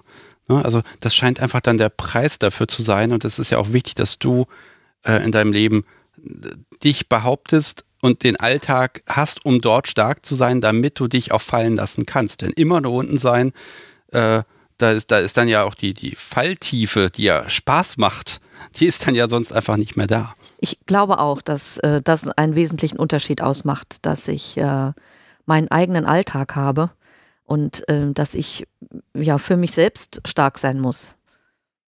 Dann die Möglichkeit einfach habe, wenn er dann da ist und wenn wir uns sehen, dass ich dann von der starken Frau aus dem Alltag zur starken Sub wechseln darf, die für ihn da ist. Ich glaube, jetzt sind wir ganz gut am Ende der Folge. Schade. Aber ich habe noch so ein paar, so ein paar kleine Shorts habe ich noch. Ich würde dir jetzt einfach mal was zuwerfen und dann sagst du dazu so zwei, drei Sätze, auf, auf, gar, auf gar keinen Fall mehr. Ich habe mir nebenbei einfach ein paar Notizen gemacht und gu guck mal, wie du drauf reagierst. Dumm, dumm, dumm, dumm. Ich habe auch gar nicht viel, weil irgendwie haben wir schon alles eingebaut. Ähm, Fange ich mal an mit, ähm, was kannst du nicht gut im BDSM-Bereich? Warten. Ich hasse warten. Hasse groß geschrieben mit Ausrufezeichen. ja, aber das ist bestimmt doch ein Teil eures Spiels, ne? Mm, ja, er lässt mich manchmal auch warten. Okay, und du hast es. Es ist okay. Ich hasse zutiefst. ja, okay, in Ordnung. Küssen. Oh, ich liebe Küssen. Er ist leider ein bisschen zurückhaltend, was das Küssen angeht, aber wenn er küsst, dann küsst er richtig und das schmelzt sich dahin. Erniedrigung. Ist nur so lange Erniedrigung, wie es nicht zusammenpasst. Bei ihm empfinde ich eigentlich gar nichts als Erniedrigung. Was kann er nicht gut? Diskutieren. eigentlich, glaube ich, liebt er diskutieren, aber ähm, nee, ich glaube, das kann eher ich nicht gut. Vergiss es. das kann er nicht gut. Mir würden ein paar Sachen einfallen, die aber jetzt hier eigentlich nicht hingehören. Okay. Ähm, Wie ist es denn mit Lob? Hast du das auch zufällig auf deiner Liste steht, die er dir geschickt hat? Lob, loben ähm, kann er tatsächlich nicht gut. Er sagt immer nicht, geschimpft ist gelobt genug. Und das ist eine ganz doofe Aussage. Ganz doof. Doof. Mit Doppel-O und Ausrufezeichen hinten dran. ich finde Lob ganz wichtig. Aber er kann es nicht gut. Hm, genau. Muss er mhm. noch dran arbeiten. Ich werde das ein bisschen schneiden, denn dafür bekomme ich jetzt den Twist meines Lebens hier im Podcast hin. Okay, also wenn er Lob nicht gut kann, dann kann ich dir aber nochmal ähm, etwas vorlesen, was er mir geschickt hat, was ich dir nochmal so zum Abschluss dalassen soll. Und wenn du das mit dem Lob kritisierst, dann äh, gucken wir mal, ob du recht damit hast. Ich zitiere. Meine Kleine, es ist wunderbar, dass uns das Leben zusammengeführt hat. Ich bin sehr stolz, dein Herr zu sein und deine Hingabe genießen zu dürfen. Mein Leben wurde durch dich so viel facettenreicher.